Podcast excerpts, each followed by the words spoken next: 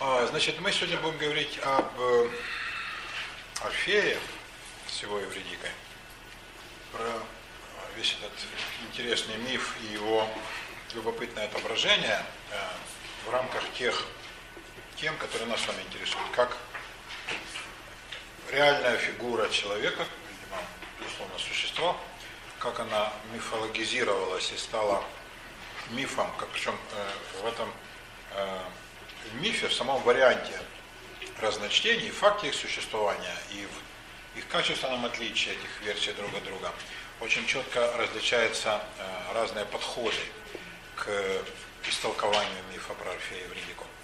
Орфические мистерии, которые, собственно, по сравнению с тем, что мы уже о мистериях знаем, ничего особенного нового не содержат, нас э, будет интересовать вот что. Каким образом Орфей связан с философской традицией, с Платоном, и с Прометеем, как это ни странно. Ну и поговорим мы про Блаженные острова, про Атлантиду и этот пласт мифов. А вот это будет, так сказать, любопытный пласт такой эзотерических знаний, с которыми мы с вами познакомимся. Тем более интересных, что ну, орфическая традиция, она в основном перешла в такую плоскость, скажем, поэтическую, да, то есть по поводу Орфея и Евредики, Орфей же был музыкант, вдохновенный и великолепный, а по его поводу э, множество, естественно, существует произведений искусства, начиная от греков и кончая современностью. Последняя рок-опера Орфея Евредика была написана еще во времена моей юности ансамблем «Поющие гитары». Не спрашивайте меня. Это был шедевр. Вот. А, ну и бесчисленное количество произведений искусства, скульптур, картин, э, опер, ораторий, стихов, естественно. А вот э, Атлантида, она в иной плоскости существует. Я не знаю ни одной оперы про Атлантиду. Или там балет. Но э, зато Атлантида живет в иной плоскости. Ну, Орфей – это миф, и для людей он миф. И люди относятся к нему как к мифологическому персонажу. А вот не то с э, Атлантидой. В Атлантиду верят, ее ищут, каждый раз находят заново, да, значит, новые вопли, вот нашли то там, то здесь. Иной раз в местах офигительно отдаленных от Греции, которые, конечно, никакой там Аполлодор или Платон, которые писали об Атлантиде впервые, знать не могли, где-то там у побережья Мексики или Колумбии в Южной Америке. А, но Атлантида связана еще с более важным пластом, о котором мы обязательно скажем сегодня. Верой в прошлый золотой век, что все хорошее было позади. То есть э, на самом деле нужно восстановить прошлую благодать, прошлую гармонию и в жизни воцарится э, благо. Атлантида жива, я скажу вам, э, где она жива, может быть, в наших сердцах и умах современных людей, наиболее ярко выпукло проявляется вера эта. Обязательно об этом скажем. Ну давайте начнем с Орфея, тем более тут рисунки, которые подбирали, мы старались э, в основном подбирать аутентичные, как и в прежние разы, не современную там анимацию, да, а вот картина, скажем, рисунок на греческой вазе. Видите, стоят такие суровые воины, э, склонились, да, и слушают. И Орфей, вдохновенный певец, кстати, поет он под созвездием, которое называется созвездием Лиры. Это он как бы, он еще жив, но тут предвосхищена его смерть. Это созвездие потом назовут его именем. А ведь у греков разные были версии. Называли ли некое количество звезд именем э, героя или героини, или создавали эти звезды в их честь? Это же тоже большой вопрос. Вот, может быть, он поет под э, теми звездами, да, которые вот в его честь были сформированы. Э, Орфей э, по национальности был фракиец, э, и жил он севернее Греции, но по большинству сведений в Грецию пришел, ходил, бродил, отличался изумительным голосом, кротостью нрава, музыкальностью, умением улаживать ссоры между людьми, прекращать свары, войны – и э, великолепно слагал э, песни и гимны богам. И Аполлон одарил его золотой лирой. Э, лира была из семи струн, а он прибавил еще две. Нет на свете музыкальных инструментов, где было бы девять струн. Во всяком случае, из тех, что нам известно, да, из древних инструментов. Ну, сейчас есть и больше, да, какой-нибудь там рояль был весь открытый, струны в нем дрожали. Но из древних инструментов не было ничего такого девятиструнного, трудно было бы играть. А вот он, значит, девятиструнной лирой владел. Играл он так, что не только люди, вот эти суровые воины, да, склоняли э, головы и плакали, да, рядом с ним, забыв о кровопролитии, э, но и дикие звери выходили из леса, там кабаны, косули. Видите, тут всякое зверье, да, рядом с ним. Это мозаика. Там и, и ворона, и орел, и кабан, и вот тут что-то такое когтистое, ну типа леопарда какого-нибудь, да, все вот они, значит, к нему приходят, вокруг него они садились, не трогали друг друга, ибо Орфей был категорическим противником пролития крови. Он был вегетарианец убежденный, не ел э, мясо и не любил пролитие крови. Значит, в город, где он приходил, единственное условие было его, так сказать, выступлений, да, ну, концертов по современному говоря, э, это то, чтобы прекратились войны. Поэтому его обожали как миротворца. Это великолепная мысль, да, искусство прекращает битвы. Когда говорят музы, пушки молчат. Когда говорят пушки, наоборот, молчат музы. То есть это э, очень верно подмеченная идея. Война, она не есть элемент вдохновения. Там, где льется кровь, там, конечно, музы помалкивают. Поэтому вот Орфей э, был убежденным противником кровопролития. Те, кто хотел искусством наслаждаться, должны были э, войны и распри прекратить не только диких зверей и людей, которые хуже любых зверей, как мы знаем, но даже и камни и деревья он заставлял двигаться. Когда он шел и, например, играл некую мелодию, э, которая увенчивалась словами «идите же все за мной». Кто любит музы Аполлона, а он был убежденным последователем и жрецом Аполлона, солнечного бога Гелиоса. Так вот, когда он этот припев провозглашал, идите все, кто любит Аполлона, за мной, то деревья сами себя вырывались с корнем, как Мюнхгаузен за волосы вытаскивали себя. А камни сдвигались и шли за ним вот такой торжественной процессии. То есть он вел за собой огромные такие полчища разнообразных тварей, э, людей, зверей, растений, камней. Вот такой у него был дар. Всем было интересно, кто его вдохновляет. Но вдохновляла его не дама отнюдь а вдохновлял его как раз Бог, а, Бог Аполлон, которому он был предан. И не замечал других богов, особенно не любил Диониса. И вот э, тут любопытный момент. Помните, мы о Дионисе много говорили в прошлый раз? О том сложном, странном существе этого бога. Э, Аполлон был противоположностью Диониса. Аполлон был бог солнца, э, солнечного света, ясности, прямоты, бог дня, бог логики и разума. А Дионис, значит, наоборот, да, ночи, темноты, сумерек, э, иррационального, э, импульсивного, вот такого, не поддающегося расчету и логике. Котарфей, музыкант, с нашей точки зрения музыкант должен наоборот да, быть подвержен страстям и импульсам, а он был вот человек расчета.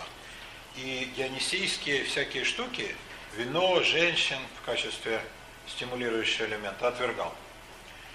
Ему встретилась нимфа Эвредика, которую он полюбил, э, и они стали жить, поживать, детей у них не было, однако. И э, все было прекрасно. Она была великолепна, он посвящал ей песни, еще более чудесные, лирические. Скалы плакали, когда он пел о любви к Эвредике. Но как-то она пошла с своими подругами э, в лес водить хоровод, а там выбежали нечестивые разбойники, которые сделали ей недвусмысленное предложение. Она его, естественно, отвергла. Тогда они бросили за ней бежать. Она э, в панике э, бежала, не разбирая дороги, и забежала в места, где обитали змеи ядовитые. И одна из змей ужалила ее в пятку. Обратите внимание, пятка самое уязвимое место да, во всех древних мифологиях. В пятку будет поражен Ахилл, в пятку по библейскому проклятию змей будет жалить потомков Евы, да, то есть вот пята, то, есть то, чем человек соприкасается с землей. Пятка, самое уязвимое место. Она умерла, не сумели э, никакого противоядия изготовить. Такая какая-то попалась змея. Кстати, ядовитых змей в Греции нет реально. Самая ядовитая змея там гадюка, от которой едва ли может взрослый человек умереть. А, это миф. Но страх перед змеями был громаден. И не очень понятно, на чем он основывался. Может быть, на сказках с Востока, может быть, на контактах с народами Востока, которые привозили с собой ядовитых змей. Вот, например, индийские или персидские путешественники, маги, кудесники, они змей с собой непременно возили. И для устрашения, и для охраны, кстати. Никакая собака не нужна, если это показать, да, как, какая змея у меня есть. Никто в лавку ночью не залезет. А, ну и факиры, которые змею смиряли, и умели их как-то дрессировать, это тоже значит, был источник зрелища дохода. Э, страх был абсолютно иррациональный у греков перед змеями. Вот э, по мифу померла Евредика, укушенная змеей, и, как все мертвые, отправилась в царство теней, в Аид. А Орфей был безутешен, подсказали ему боги, в честь которых слагал он песни, что надо ему спуститься в ад. Это, конечно, было ужасно и страшно для любого живого существа. А если не вернешься? Но он так любил свою Евредику, что бестрепетно пошел. Играл он на своей лире так, что и Цербер, помните трехголовый псина, да, который охранял эти души, и Рини, богиня мщения, они же фурии, да, у римлян, а, и всякие иные злобные существа, которые там во множестве этот Аид населяли, они все заслушались, и, наконец, сам Гадес, Аид, да, э, который бог и царь подземного царства, и Персифона, которая в ту пору обитала с ним, они э, растрогались и сказали, ладно, бери свою красавицу и уходи. Единственное, ты не должен оглядываться. Вы в курсе, да? Огляда почему? Вот почему нельзя оглядываться? Вот я на этом фиксирую ваше просвещенное внимание. Э, никаких условий они ему не ставят, да? Не принести там барана, ни 12 литров жертвенной крови, ни золота, не остаться у нас там, дать 5 бесплатных концертов. Нет, только не оглядываться назад. Это такое легкое, на первый взгляд, условие, да? смешное. Но они его дают, прекрасно знают, что он его не исполнит. Потому что если бы они э, знали, что он его выдержит, они, конечно, придумали бы что-нибудь другое. И он его не исполняет, когда они идут с Эвредикой по этой длинной дороге. Да, помните наши картинки? По длинной, каменистой, темной дороге. Э, она же тень, и она молчит. И он ее окликает, но он не, она не дает ему, так сказать, отзыва. И вот он догадывается, что она идет, но там поворачивает дорога, какие-то темные лабиринты, и в один из моментов у него ощущение, что она не идет за ним, она сбилась с пути. И он оглядывается. И тут она как тень в отчаянии исчезает. На этом основан а, самая патетическая часть оперы Глюка Орфея Евредик, одной из немногих опер, которые я смотрел. Ну, как это сделано в опере, у меня нет сил описать, это убивает любое желание сказать, сопереживать самыми такими ярмарочными средствами, самодеятельными. Э, Но, ну, в общем, да, Авредику пела изумительным божественным голосом женщина, которой надо было бы выступить за сборную Китая по толканию ядра. Вот такое существо, и изумительный голос, как всякий тенор, жил у нее где-то там глубоко внутри, перекатывался как сыр в масле. Она ходила медленно по сцене, потому что если бы она пошла бы чуть быстрее, она бы снесла бы все, что стояло вокруг. И когда она изобразила, значит, что вот ее тянут неведомые силы назад, ей надо было отклониться, это была тяжелая ошибка. Видимо, вот находясь в тылу страсти, она так немножко амплитуду увеличила и там 14 человек этих изображающих духов, пьяных статистов, пытались ее удержать, изнемогая, вот, и сдерживая с трудом от мата, но потом же она ж падает, вот, а это как бы не предусмотрено трудовым кодексом. Тяжело. Я думаю, э, а, все писали про оперных див. Начал эту традицию Толстой, который описал театр в самых мерзких выражениях. И потом все по этому поводу изощрялись. Э, великое искусство состоит в том, чтобы заставить поверить, да, что картонная декорация – это реальная жизнь. Но это в этом чудо театра и состоит. Ну, а Эвредика исчезла. и все. Назад второй попытки уже не, не дается. И безутешный Орфей э, выбрался наверх. Он хотел даже лиру сломать, но не тут-то было, потому что она золотая, Аполлонова, божественная, она не ломается. Тоже интересный штрих, да? Искусство неистребимо. Кто бы его не хотел истребить, даже сами служители искусства, которые иной раз, да, в мрачные периоды какого-то помешательства или отчаяния думают о том, что вот они перестанут служить. То есть рукописи не горят, реально. Конкретные горят, а вообще литература неуничтожима. Да, это искусство всегда живет. А, и он продолжал петь, песни все более печальные, уже светлой лирики не пел. И вот дальше э, расходятся источники по поводу того, как он помер.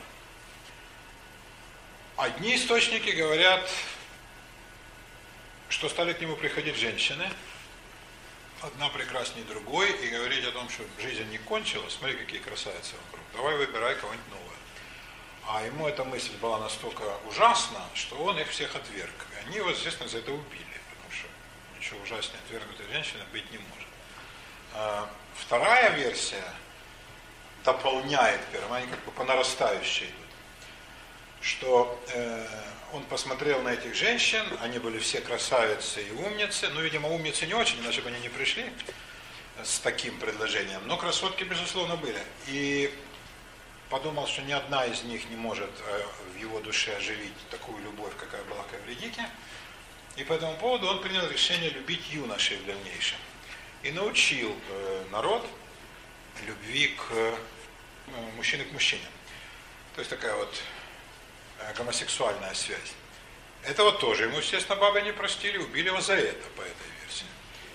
Третья версия, самая грустная, о том, что женщины относились к нему хорошо и не думали его, э, так сказать, ужасную скорбь, грустную, нарушить нечестивыми предложениями про новую ну, связь новый брак. Нет. Они как раз входили в его положение и все усаживались у его ног, подобно диким зверям, от которых, естественно, женщины ушли недалеко, и, значит, слушали его песни, которые он смягчал их ужасные сердца. Но, когда он пел песни и гимны богам, он все время пропускал Диониса. А наоборот восхвалял соперника Диониса Аполлона. Поэтому Аполлон-то ему помогал, а Дионис его не, не любил. И потихонечку стал его ненавидеть. И отомстил ему в присущей Дионису манере. То есть, когда в очередной раз он отказался в честь Диониса провозгласить здравицу и спеть гимн, Дионис натравил на него вот этих безумствующих э, вакханок, минат, да, этих женщин. Э, мы много говорили о них э, на прошлом занятии, которые вот в вакхическом безумии бегают там по полям, по лесам. И они, не видя, что перед ними их любимый певец Орфей, а принимая его за кого-то другого, там, за льва, я не знаю, за какого-нибудь леопарда, ну, как вот в пьесе, помните, да, Еврипида в Ахамке, когда родная мать не видит, что перед ней сын, а думает, что это лев, и отрывает ему голову, да, в порыве и вносит в город. То есть вот в таком, значит, припадке вахического безумия они его разорвали на куски, а потом они, конечно, пришли в себя и плакали, но поздно было. А музы сложили его тело вместе, а оживить уже не вышло. Вот оживить уже не вышло, оживить может только Бога. Человека оживить не получается. То есть они хотели поступить как с ним, как с Дионисом в свое время. Помните, его же тоже разорвали боги. И только сердце осталось у Рей. Но когда сложили вместе, то Дионис возродился. Произошел элемент воскрешения. И Осирис в Египте возродил, возродился, собранной женой своей Зидой. Но они были богами. Он был человек, Орфей. Правда, он был сыном речного бога Эандра. А некоторые говорят даже, что сыном своего, самого Аполлона, но Аполлон его не признавал в качестве сына. Но вот Орфею не полагалось воскресенье, он умер на совсем. Все, вот такая вот ужасная смерть. Вот это вот хуже всего. Тогда, получается, он стал жертвой мести богов. Вот такой миф об Орфее и Евредике. Сейчас посмотрим еще несколько картинок. Вот видите, тут целый зоопарк вокруг него. Это все его, так сказать, покорные рабы все собрались, да, и вот какая-то собачка, олень, леопард поднимает лапу, это знак готовности служить, да? знак готовности служить. А он сидит под деревом, вдохновенный певец, а, это вот то, что у него в левой руке, это тоже, нет, на самом деле в правой. Это музыкальный инструмент тоже, это вроде таких погремушек. То есть он как бы одновременно ритм задает и играет на лире. Вот такая двурогая лира, она э, чаще всего изображается. Реально были такие, такие находят в гробницах. Как правило, э, костяк делался из кости, не из дерева. Может быть, для того, чтобы это лучше звучало. А струны были, конечно, из э, жил животных. Синтетических материалов не знали так. Вот видите, он смиряет и мужчин, и женщин, и воины идут слева, а вот эти дамы остановились, забыли свой долг, несут воду в дом. Все слушают его, а он увенчан лавровым венком, лауреат. То есть увенчанный лавровым венком, э, безусловный победитель и триумфатор. Э, Орфей при жизни во всех, так сказать, конкурсах и соревнованиях, где он участвовал, везде выходил победителем. А он путешествовал много. Он был в Египте, он был на Крите, он был на островах Лемнос и Лесбос, тогда еще там не было никакой Сафо. А как раз Сафо потом, основательница, так сказать, лесбийской любви, вернее, не основательница, а теоретик первый, э, она как раз приплыла именно на этот остров, потому что там по преданию была голова Орфея. И голова эта, спасенная музами, да, она исторгала из своих уст божественные звуки. Этот остров так великолепно звучал. Потому она, как любительница поэзии и изящных искусств, э, поселилась вместе со своими э, девицами именно на этом острове. Так вот, везде, где он принимал участие, Орфей, в разных э, состязаниях, до которых греки были великие охотники, они по любому поводу состязания устраивали. Музыкальное, поэтическое, в борьбе, в беге, в метании копья или диска, да, в колесничном беге. То есть они э, везде стремились выяснить, кто лучше. Да? Вот дух соревнования очень был присущ грекам. Это потом перешло э, в западную цивилизацию. Чего совершенно, кстати, отсутствует на Востоке. Они вообще не понимают, почему нужно по любому поводу соревноваться. Когда можно выйти на войну, убить и все. Да? Почему нужно каждый раз доказывать, кто лучше в какой-то конкретной дисциплине. Э, вот Орфей и по пению гимнам, по гимнографии, и по знанию древних обрядов, и по умению восславить богов, и по сложению песен, и по песне на заданную тему, например, прославить подвиг героя, и по, э, по поводу песни на вольную тему, выбирай какую хочешь. Он везде всегда был первым. Везде и всегда был первым. Вот потому он тут лауреат.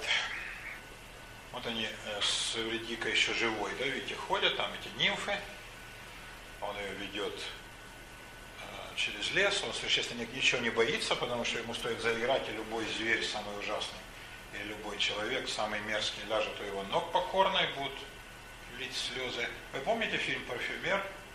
Это типичный Орфей, только в другой плоскости. Орфей через уши, этот через нос. Да? Никогда бы не пришло в голову а, человеку не 20 века, то есть человеку, который вырос без ванной, никогда бы не пришло в голову, что через обоняние можно что-то достичь. Никогда сроду люди не мылись и не видели в этом никакого кайфа. Водой грехов не смоешь. То ли дело страшная сила звука, музыка. Поговорим еще, там, какое значение э, греки придавали музыке и стихии звучащей. Но чтобы через запах, это мог выдумать только человек 20 века, который понимает, как мерзко пахнет все то, что не он сам. Да? А люди этого совершенно не ощущали. И э, они никак не могли подумать, что обоняние, да, мир запахов, ну, однозначно животная стихия. Да, животное все через запах находит. Это может человека э, каким-то таким, такой власти над ближними привести. Вот Эвредика бедная.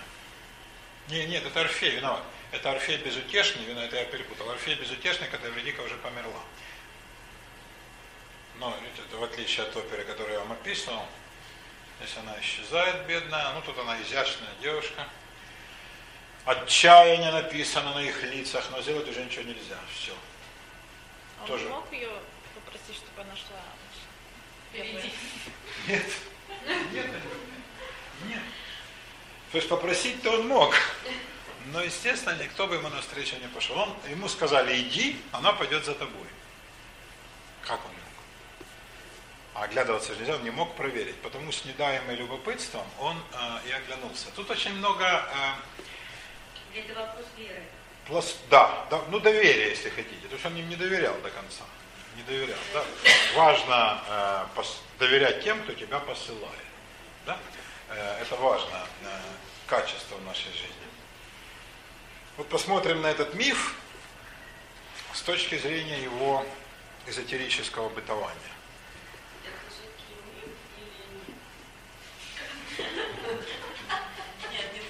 Сушина нету с маминой, дело, кстати, наживет. Дело, кстати, наживет. Леночка, конечно, это правда. Это правда. Э, э, любовь э, Орфея Евредики расцвела на озере Селигер. Благодаря благотворной деятельности движения нашей, лично, мы сами знаем кого. Ветерана войны. А э, змея, которая ужалила с долларом на спине и там шестиугольной звездой, тоже понятно, откуда приползла, да?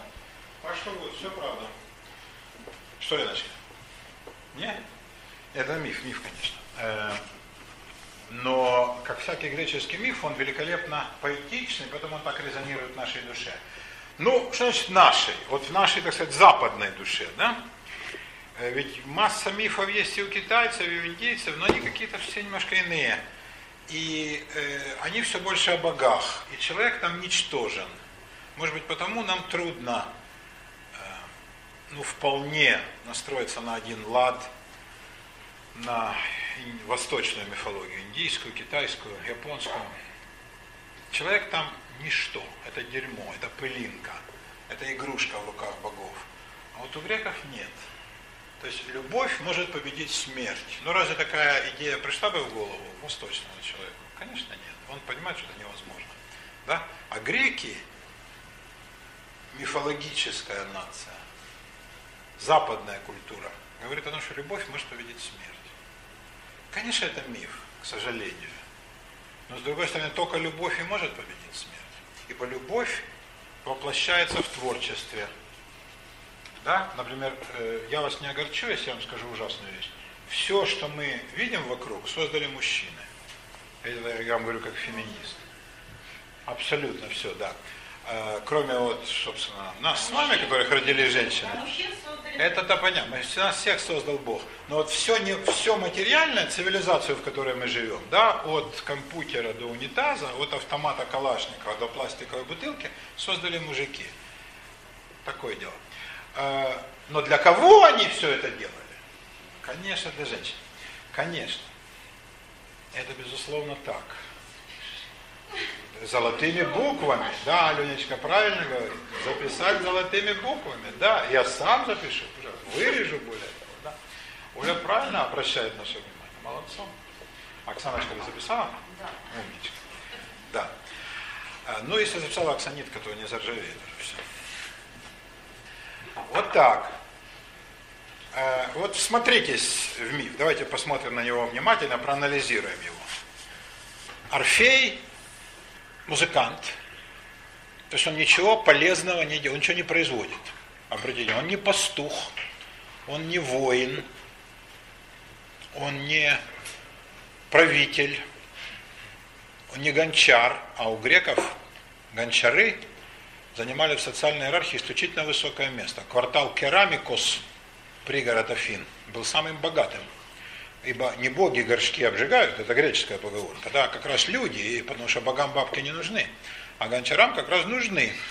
И греческие гончары, делавшие огромные сосуды, амфоры, для масла, вина, зерна, зерно тогда тоже хранили в глине, как в самом лучшем материале. Вот эти-то самые гончары были людьми богатыми, искусными, а вот он не гончар, и не оружейник, и не кузнец, и не земледелец. А вот он занимается принципиально бесполезным делом. Но вот кому нахрен нужна музыка? Да?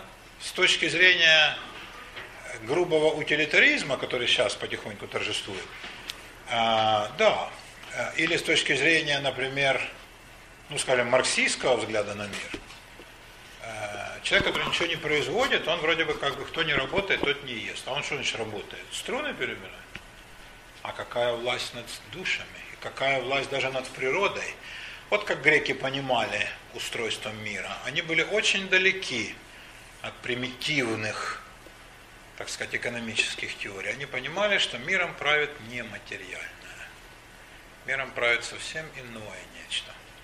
Потому Орфей никогда в своей жизни не брал в руки ничего, кроме лиры. Ни меча, ни сахи, ни пастушеского посоха, да? ни гончарного круга, ничего. Ни руля корабельного. Вот он играл. А какая власть? То есть на самом деле самая большая власть не у производящих, и не у торгующих, и не у воюющих, а у тех, у кого есть непосредственное воздействие на душу. Колоссальная сила искусства подчеркнута в этом мифе. И какой же народ дал больше образцов великого искусства, как не греки? Второй момент. Если человек предан какому-то искусству всецело, у него не должно быть детей. Они будут только унижать его дело, ибо они неизбежно будут хуже. Известно, что природа имеет подлый обычай на детях отдыхать. Посмотрите на госпожу Арбакайта и на ее маму. Да? Когда мама открывает рот и бухтит чудовищные глупости, ладно, но когда она выходит и поет, то, боже ты мой. Да, и смотрите, как природа отдохнула. Она же могла отдохнуть и поменьше. Но вот так. И это сплошь и рядом.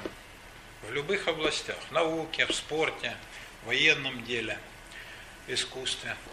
Лучше, когда у великого человека, особенно очень великого, нету. Они будут неизбежно мельчить величину и значимость его имени. Но у великого человека должна быть любовь.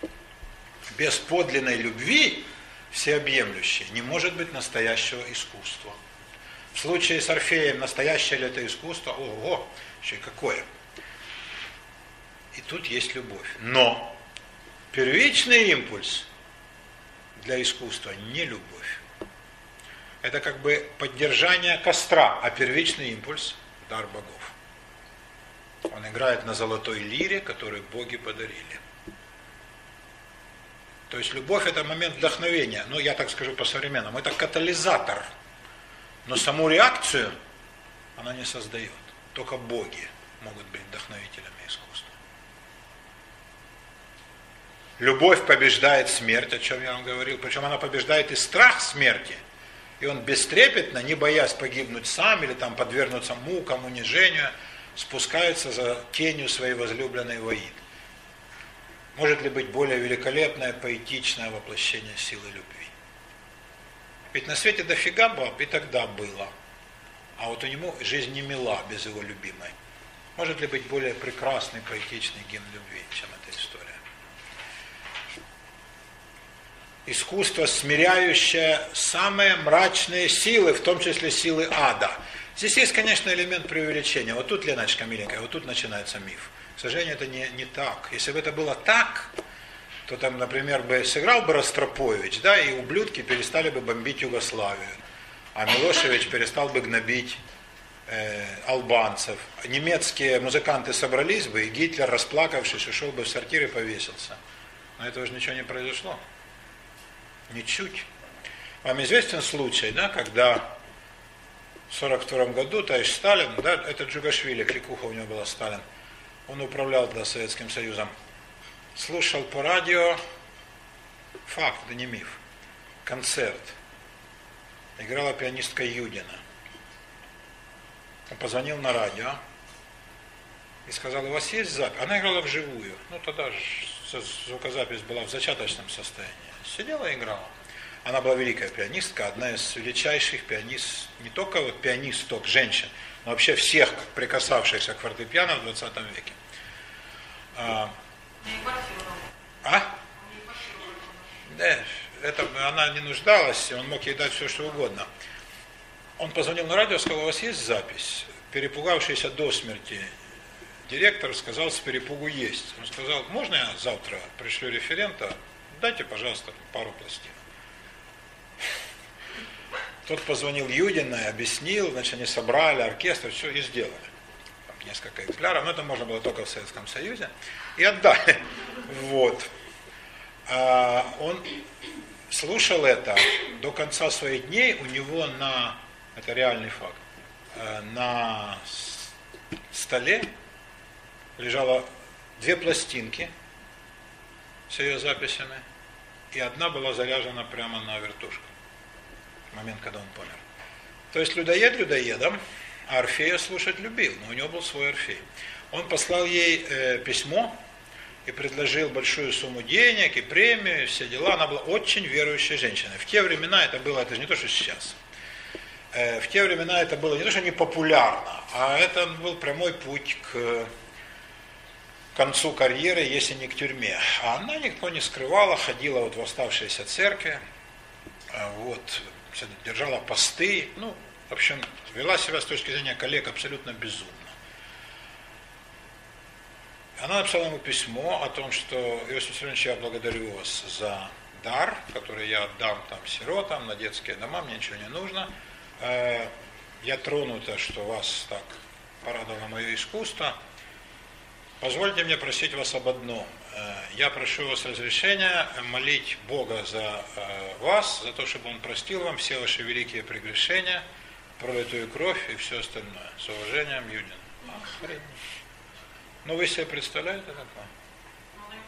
Да. Не только не, боже мой. Но, естественно, когда увидели шестерки, он сказал не трогать блаженную, после чего, конечно, она стала абсолютно неприкасаемой.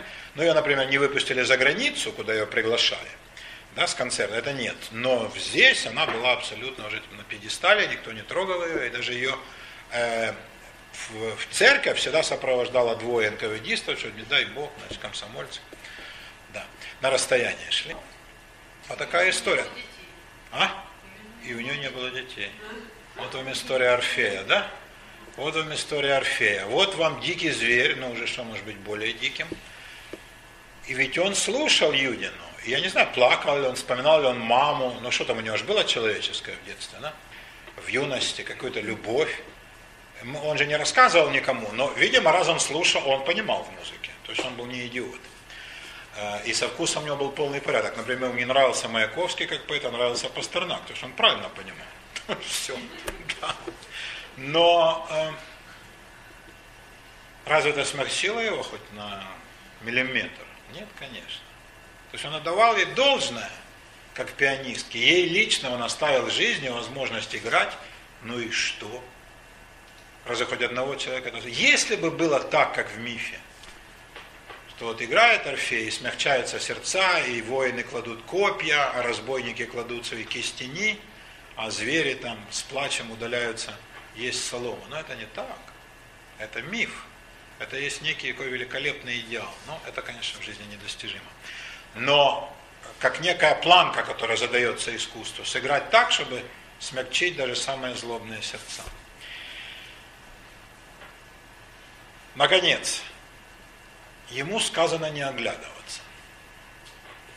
Не оглядываться, кстати, сказано жене Лота в Библии, помните, в книге Бытия, когда ангелы, ангелы Божьи уничтожают огнем и серой с небес города Содом и Гамору за их прегрешение, выводят семью Лота, самого Лота, его дочерей и жену.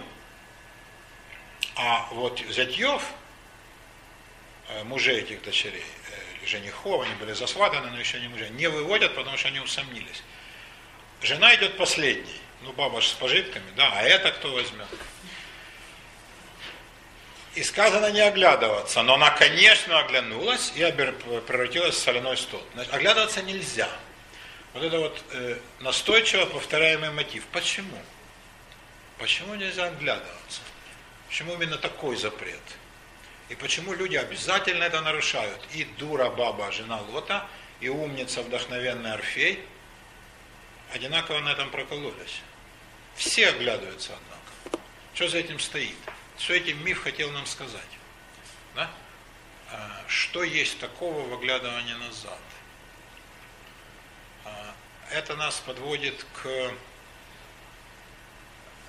новому уровню разговора, что ли разговора о том, есть ли история человека регресс, деградация или прогресс, дорога достижений.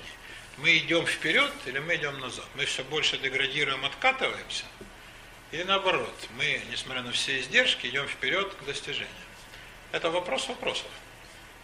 Для любого человека, в принципе.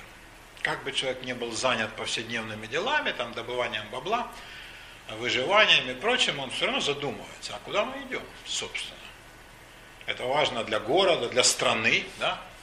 И это важно для цивилизации в целом. А есть ли смысл стараться вообще? Нафига все эти усилия? Большинству людей свойственно прошлое идеализировать. Вот раньше, это любимый запев. Да.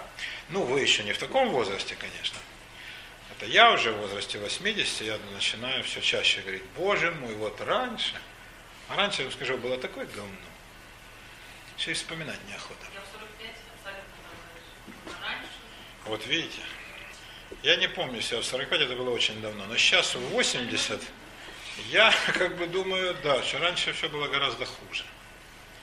Да, и дело не в том, что изобрели мобильник и усовершенствовали унитаз, а хреновая жизнь была в моей молодости, например. Это вот брежневский застой пресловутый. Ничего хорошего там не вижу. Кроме того факта, что я сам был молодой, и мои друзья и подруги были такими же. А, я помню свое впечатление, когда я прочел Библию, это было как раз в молодости, и там я натолкнулся на фразу, и никогда не говори, это говорит Соломон, мудрейший из людей, не говори о том, что прежние дни были лучше нынешних, ибо не от мудрости ты говоришь это. Но все люди говорят одинаково. Как раньше было классно. То есть есть момент идеализации прошлого. И у каждого человека, и у общества в целом. Оглядываться, это, конечно, идеализировать прошлое. Вот это оглядываться. Не надо, нельзя оглядываться. Оглянулся, пропал. Оглянулся, либо потерял то, зачем шел, как с Эвредикой Орфея, а, или оглянулся совсем, пропал, как с э, женой Лота. Но в любом случае, э, как только оглянулся, так тебе и конец. Иди вперед смело, бей в барабаны, не бойся. Вот если люди бы научились это делать, но с другой стороны, как хорошо сказал Жванецкий, как я могу смотреть вперед, когда весь опыт сзади. Э, вот научиться не оглядываться, исключительно важная штука. Не оглядываться. Идти вперед. Э, те, кстати говоря, общества, которые не обременены грузом прошлого, гораздо динамичнее развиваются. Не поэтому ли пути пошли большевики, которые все прошлое зачеркнули? Это у нас тоже тупиковым вариантом. Прошлое нужно какое. А вопрос какое? Это бесконечно сложная цепь рассуждений. Нужно ли нам прошлое? Что значит не оглядываться? Но вот э, урок мифа заключается в том, что как только ты оглянулся, с этого момента ты пропал. Вот подумайте над этим. А в греческой мысли, в мифологии, в философии, в эзотерике были разные взгляды насчет того, когда было лучше. Прежде, при Золотом веке, или Золотой век еще впереди. А как вы думаете? Золотой век впереди, или мы от него удаляемся Сзади Сзади нет? конечно, впереди. Да. И хотя нам прошлого немножко жаль, да, лучше, конечно, впереди, да. Да, я, я уверен, что это так. Я не знаю, как вы думаете, я уверен, что это так, безусловно. А, то есть, ну, как бы вот движение человечества, движение вперед, от некой заданной точки вперед. Э, не одни сплошные достижения, как э, нас пытаются уверить наши друзья. Конечно, очень много потерь, издержек, глупостей, трагедий ужасных, тупиков, но, э, в принципе, надо идти вперед. Но нет, нет назад дороги.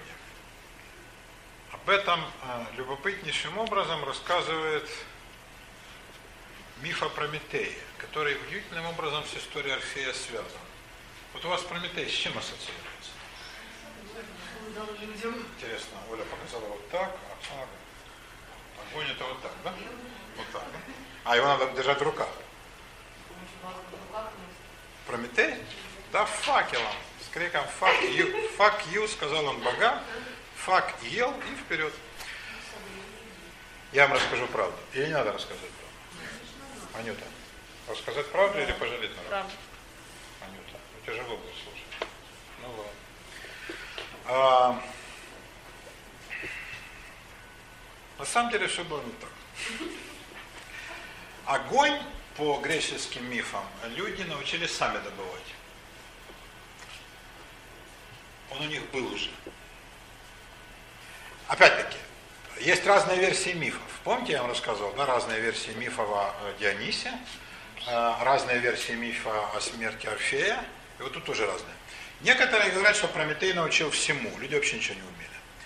Э, жили как животные в норах, которые рыли там э, ногтями, не знали моногамного брака, не знали одежды, не умели соль использовать. Соль и весло – два главных признака цивилизации для греков.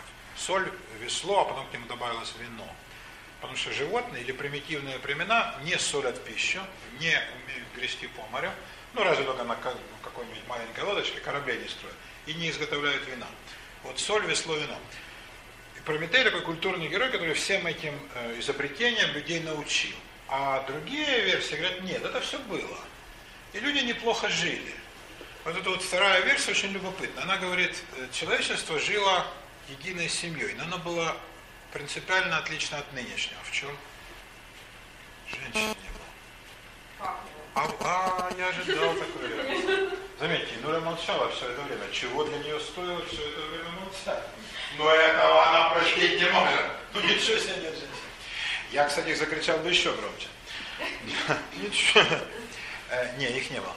Значит, по этой версии существовало э, общество одних мужчин, которые жили прекрасно, ибо им не из-за чего было ссориться. Да? По-братски, как братья, э, делили они плоды поля, плоды моря, плоды охоты, и все у них было нормально. А как род человеческий продолжался? Рожали мужчины. Э, да, рожали. И ничего как бы страшного в этом не видели. Любопытный штрих некий золотой век, при котором э, гомосексуальные отношения э, есть норма, а собственно никаких других и быть не может, и без баб живется очень неплохо. Э, Прометей был титаном, который ходил время от времени к этим самым людям, они в честь него устраивали игры, до которых он был охотник спортивные, пели песни, плясали и приносили ему жертвы. А он был такой хитрец, трикстер такой, трюкач. И он придумал обмануть богов. И сказал, что когда будут приносить в жертву несколько быков, а был такой обычай, огромные бычьи туши. Это вершина жертвоприношения. Греки богам приносили жертвоприношения по восходящей. Сначала голубей, потом там кроликов, а вот, потом, скажем, крупных птиц, каких-нибудь лебедей, гусей, рыбу никогда.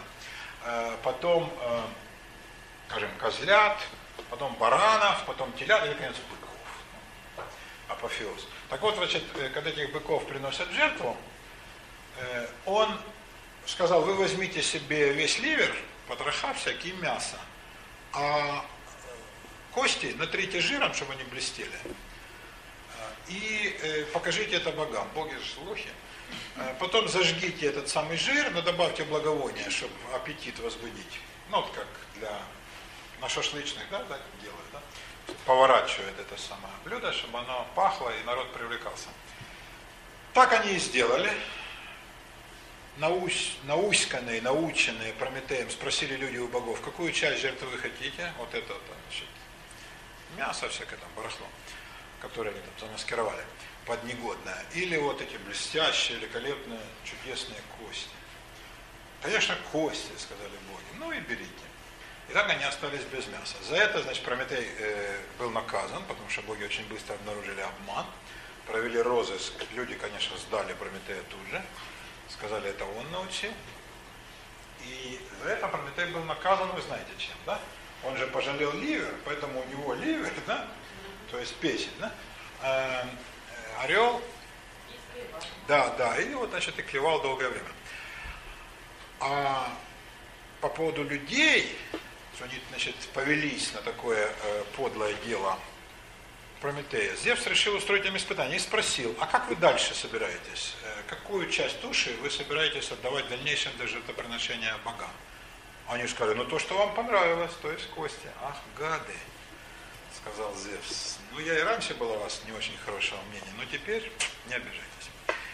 И он послал им самое ужасное зло. Какое же? Женщины. Ну, конечно. Конечно. Да, как ее звали, эту конкретно? А? Не. Не, не, не, не. Не. Пандора. Ее звали Пандора, да. Пандора, во-первых, потому что каждый из богов что-то ей дал от себя. Пандора. Дар всех. А с другой стороны, она всем дает, тут тоже понятно, да? А, и существо, значит, э, с одной стороны, необыкновенно привлекательное, ибо боги создали ее очень красивой. Как пишет переводчик э, мифов в дореволюционной России, приманчивая красота ее. Приманчивая, а, хорошо. Вот. Но э, дура, естественно. Дали они ей ларец, вы помните, наполненный несчастьями, э, и э, она его, естественно, открыла. Несчастья расплодились, и с тех пор род человеческий впал вот такое бедственное состояние. Таким образом, Прометей, если по этой версии мифа идти, он не только не способствовал прогрессу человечества, а наоборот, он ответственный за нынешнее жалкое состояние упадок. Ибо теперь мужики ничего без женщины сделать не могут. Все, что они создали, включая электрические лампочки, не только ради них, а ради себя не хотят стараться, а только пьют пиво. А, кроме того, из-за женщин, естественно, все на сегодня неприятности – да, поскольку ради чего ссорятся, по большому счету, да? Ради, э, из-за женщин, конечно, в той или иной степени. А, когда уже мужчины выходят из состояния, когда не ссорятся из-за женщин, они уже, как правило, ничего не решают. По этой истории золотой век человечества в прошлом, золотым веком человечества является отношение педерастии, гомосексуализма.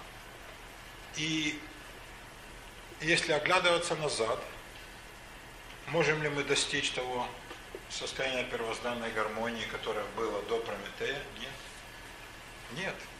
Кстати, люди, когда э, Зевс обнаружил обман Прометея, люди обнаружили, что еще до того, как э, послал он бабу в качестве наказания,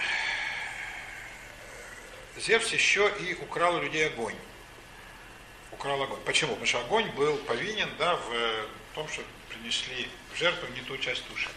И огонь он у них забрал. А Прометей украл огонь назад, и вот, значит, вот, вот эту часть мифа мы знаем как наиболее поэтичную и прекрасную. Э, совершенно непонятно, из-за чего, собственно, Прометей питал к людям такую страсть. Если мы э, гомосексуальный момент э, примем во внимание, он становится значительно более понятно. Что-то он так о них пекся. Но вот именно тогда Прометей-то первым и сказал, нельзя оглядываться назад. Люди поначалу, почему он им огонь-то принес, они стали говорить, ну не беда, мы с этим состоянием справимся, еще без всяких женщин, ну и без огня. Оказавшись без огня, они впали в состояние первобытной дикости. Они не могут ни варить, ни жарить, ни приносить жертвы богам, то есть два главных Э, состояния, которые цивилизованных людей, эллинов, от дикарей и варваров отличают. Употребление в пищу жареного, приготовленного, да, а не сырого, соленого, и почитание богов, как э, новый духовный уровень. А без огня ни то, ни другое невозможно. Очаги их там э, запустили. И они вдруг стали находить для себя в этом приятность, они стали деградировать. Они оглянулись назад стали деградировать. Тут-то он им огонь назад и принес, и вот за это уже все суровость наказания на него обрушилось. Назад оглядываться нельзя. Вот теперь, хорошо ли живется с женщинами? Ну, по-разному. Но теперь уже без них нельзя. Привыкли уже. Да? То есть, э, желать опять того прежнего состояния, это впасть в ту же первобытную дикость. Надо идти вперед, усовершенствовать эти отношения, улучшать их, а не возвращаться к тому, к той первозданной жизни, потому что так можно дойти до полной дикости и первобытности без огня, с поеданием сырого, да, и с житьем в норах, которые люди в песке роют себе ногтями. Вот такие дела. Вот что такое не оглядываться в этой системе. Иди вперед. Гермес, известный вам э, персонаж. Гермес самый прогрессивный из э, греческих богов. Э, он так как раз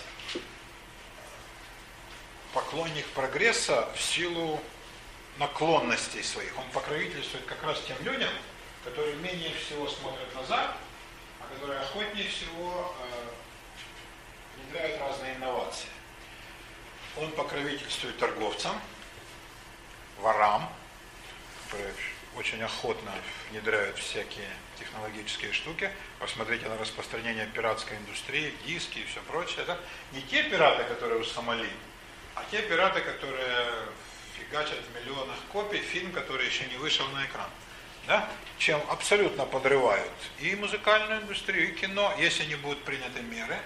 Об этом говорят все крупнейшие продюсеры. Свернется производство просто. Нет смысла вкладывать такое в вещи, которые заранее не окупятся.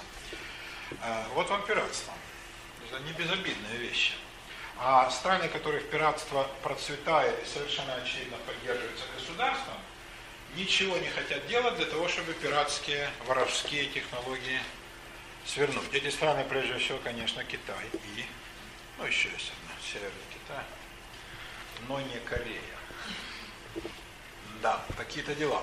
Так вот, Гермес, он э, покровитель всякого рода инноваций. Он, наоборот, призывает идти вперед. Он летит, он не стоит. Вот прообраз делового человека, у которого не секунды свободного времени. Он все время занят каким-нибудь бизнесом. Э, у него крылатый жезл кадуцей, видите, на нем э, крылья и на нем змея. Вот с помощью этого крылатого жезла он может давать процветание в торговых ли сделках, во всяких там коммерческих операциях, в воровстве, кстати, тоже, если его ублажить. То есть он человек, э, ну, если он человеком, он существо беспринципное. Каким и должен быть торговец? Да? Ему все равно, на основе чего складывается прибыль. Ну, современные банки, конечно, не таковы, но в греческие времена беспринципность была просто бичом. Кадуцей. Жезл называется кадуцей. Какое из общественных движений могло взять Гермеса в качестве своего излюбленного покровителя? Как это ни странно, масоны. И не потому, что они были склонны к воровству, но потому, они не видели этой как бы ипостаси Гермеса. Они все больше упирали на торговлю. А, и говорили о том, что вот без торговли, как связи между народами, невозможен общественный прогресс. А торговля ведь вещь, которая уничтожает межнациональные перегородки. Ведь теоретически все равно с кем торговать, и практически, кстати, тоже. Если вам один и тот же товар предлагает, ну, допустим, индиец, араб, еврей, немец и русский. Причем русский-то самую большую цену просят, да? Вот, араб вторую, и тогда какой-то проклятый индиец или, страшно сказать, еврей продает дешевле всего. Торговец купит у того, кто продает дешевле. Идеологические соображения его не интересуют. В этом смысле торговля – главный враг всех идеологий, поскольку ее интересует только прибыль. Гермес, смотрите, сколько у него крыльев. У него крылья на жезле, на сандалиях и на шлеме. То есть он весь такой летучий. Вот это и есть торговля, преодолевающая любые границы, любые расстояния. Для нее ничего, никаких преград нет. Сквозь любые заборы, э, ворота, шлагбаумы, естественно, торговая прибыль пробьет себе дорогу. Вот Гермес, э, существо, которое, будучи привнесено э, в мистерии, дает совершенно э, другую окраску всему, что там происходит. Это стремление преуспеть в этом мире. Не только думать о бессмертии, как во время дионисийских мистерий, не только возмышлять о высоком, например, о том, что искусство смиряет нравы и любовь побеждает смерть, как в случае орфических мистерий. Орфические мистерии не отличались принципиально от дионисийских. Тоже таинство разрывания, тот же оплакивание, блуждание Орфея в лабиринтах Аида в поисках Эвредики, точно так же, как блуждание души Диониса, да, перед его разрыванием жестокими титанами. То То есть принципиально все то же самое повторялось. Но мистерии Диониса завершались тем, что он воскрес, и Бог торжествует, а мистерии Орфея завершались жалобной нотой, трагической.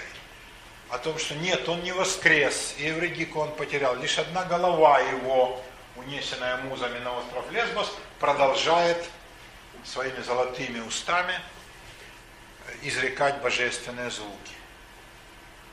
В орфических трагедиях больше элемент трагизма бытия. А Гермес, вот он же, да? Тут он еще и с э, кувшинчиком масла благовонного. Он его жезл кадуцея в другой руке, вы видите его, да? Ой, э, популярный персонаж. Гермес весь э, устремлен к этому миру. Вы изображение Гермеса можете увидеть на банках, на торговых конторах, на мореходных всяких э, фирмах. Очень много изображений Гермеса на домах в Питере. Очень много. В Москве нет, потому что он же чуждый языческий бог, и, естественно, православие, которое тут торжествовало, э, норовило его соскоблить, сломать, соскрести, и очень преуспели. Но кое-где есть. Изображений Бога нет, конечно, но кадуцей кое-где есть. Вот если вы будете меня сильно просить, я даже адрес скажу. Недалеко, кстати. На чистых прудах, да, есть на улице там Чаплыгина и на других есть дома, где были э, в начале века и в конце, э, я имею в виду в начале 20-го и в конце 19-го торговые э, предприятия разнообразные. И там этот самый кадуцей сохранился еще, даже в Москве. Ну а где-нибудь в Риге или там в Лондоне, в Брюсселе, в Нью-Йорке, города, которые выросли на торговле, там этих знаков кадуцея просто величайшее множество. И там никто не видел в этом никакого противоречия скажем, с христианством, да, с католичеством, протестантством и прочим. Но православие, как известно, все мешает. Вот. Орфический символ, который во множестве мистерий средневековых многообразно использовался. Орфическое яйцо это называется. Яйцо, оплетенное змеей. Э, картина Дали есть, мы ее не сделали, но может, вы найдете в интернете. Если нет, мы вам ее пришпандорим к списку слайдов. Э, рождение геополитического младенца, где из огромного яйца рождается человек. Ну вот, реальный человек, взрослый, да, он как-то вот выходит из этого яйца, как мог бы выходить ну, из какого-нибудь скафандра. Э, вот мир в состоянии зародыша в этом яйце, змея, как мудрейший из существ. Такое написано в Библии. Змей был хитрее всех зверей полевых. Да? Такова змея мудрость на жезле Гермеса в Кадуцея, да, потому что он самое мудрое, естественно, существо берет себе советчики. Никакого него там тигра кровожадного, да, ни волка, ни, ни рыбу тупую, а змею. Потому что со змеей э, можно посоветоваться. А чего змея считалась такой умной, вы помните? Змея считалась существом, овладевшим тайной бессмертия, ибо она меняет кожу. Змея реально линяет, это факт, это не миф. Она скидывает шкуру, но она не овладела тайной бессмертия, она все равно помрет после нескольких линек. Но когда люди видели, как змея меняет кожу, она сбрасывала, но они были в полном убеждении, что змея перерождается. Она овладела тайной бессмертия. Может ли быть величайшая мудрость. Вот почему змей у множества народов, у средиземноморских, у всех, почитался самым мудрым из животных. Хотя реально змеи, они довольно тупые существа. И так, ну, совсем примитивные, да, рептилии. По сравнению, скажем, с высшими животными, там, с собаками, лошадьми, никакого сравнения нет. А это вот чисто мифологический сюжет то есть вот эту часть змеиной жизни, да, сбрасывания шкуры, люди принимали за то, что змея уже овладела тем, к чему все человеческие умы так стремятся. Тайное бессмертие. Змея, э, проглотившая собственный хвост, эта фигура Ураборос она называется. Ураборос. Э, символ вечного движения времени, циклического, ибо циклос, логическое колесо, циклического движения времени. кто овладел мудростью змеи, тот вечно будет перерождаться, вечно будет двигаться, как чешуйки вот по этому бесконечному телу змеи. И тут никогда не умрет, не исчезнет. Вот овладеть змеиной мудростью э, одна из целей людей, э, принимавших участие в орфических мистериях и в древности, и в средние века. Практически.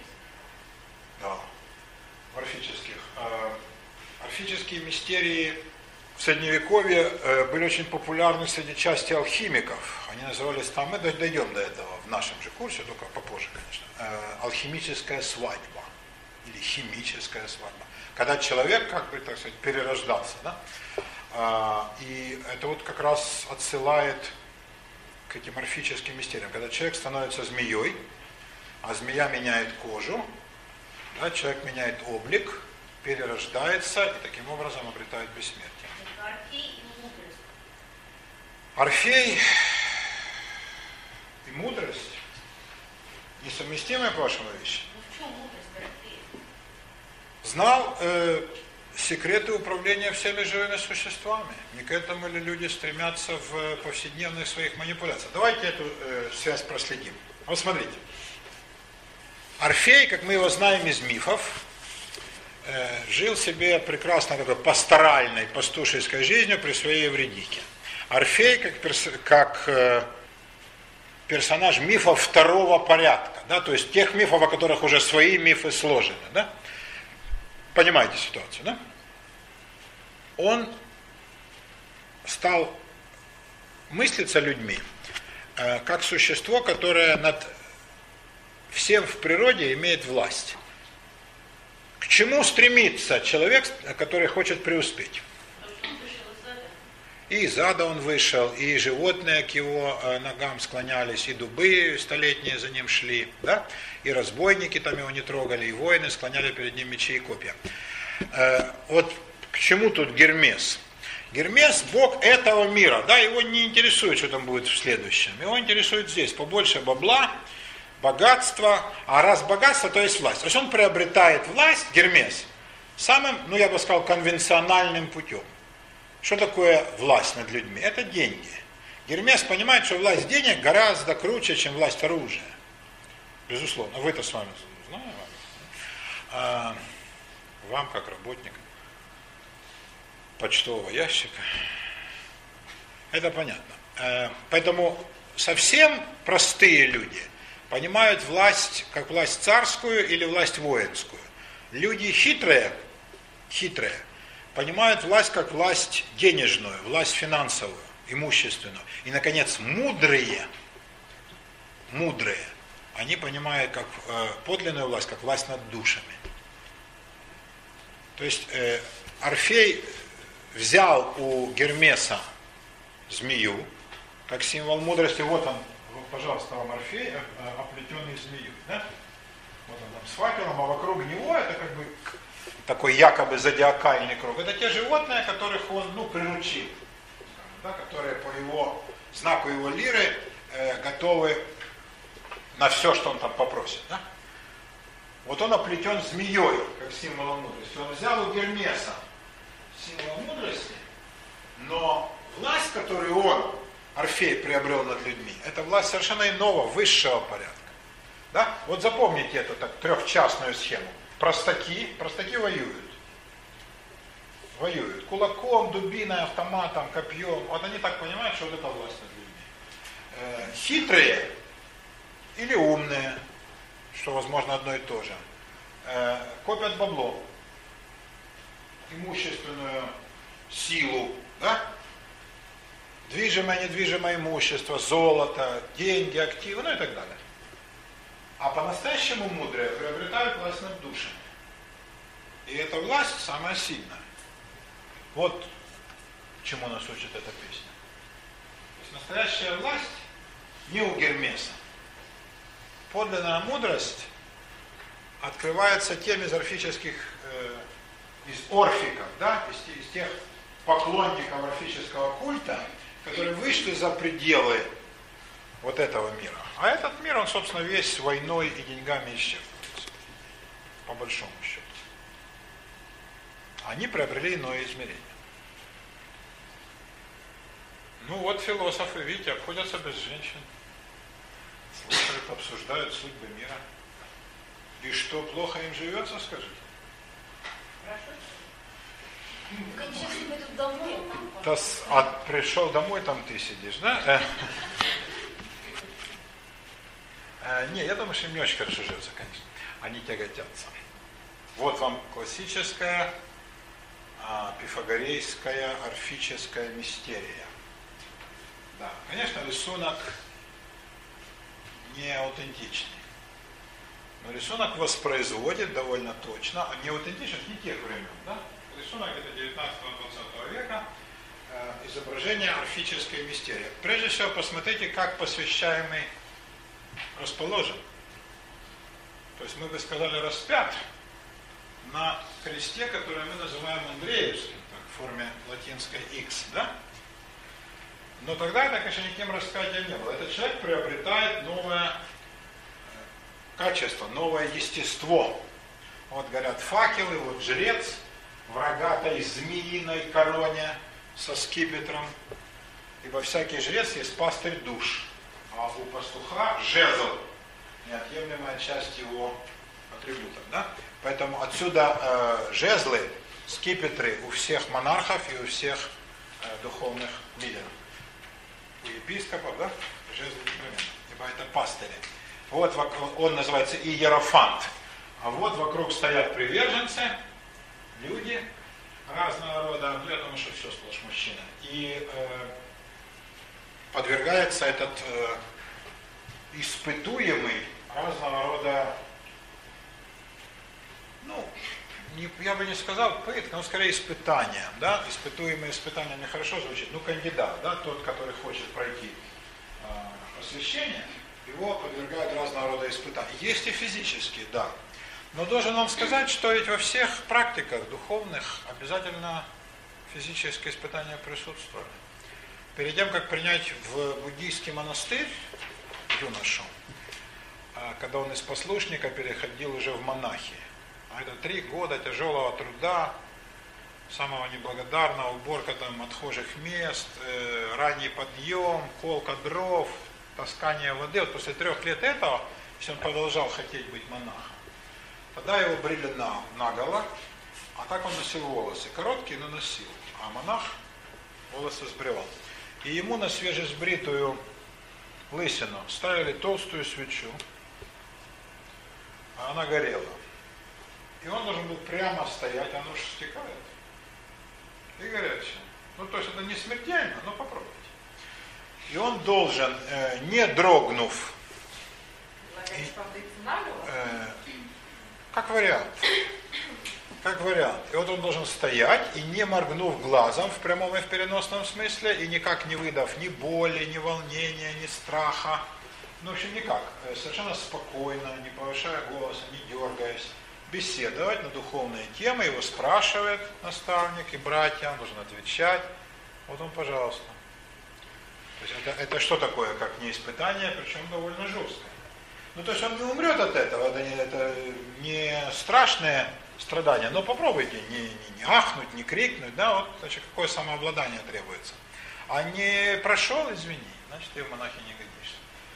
Вот такие были требования. Э, суровые, кстати говоря, вещи проходили и католические монахи, которые э, в некоторых монастырях по уставу э, полагалось перед тем, как пройти пострижение, новицию, то есть послушнику, да, перед тем, как он станет монахом, пройти через очень суровые вещи.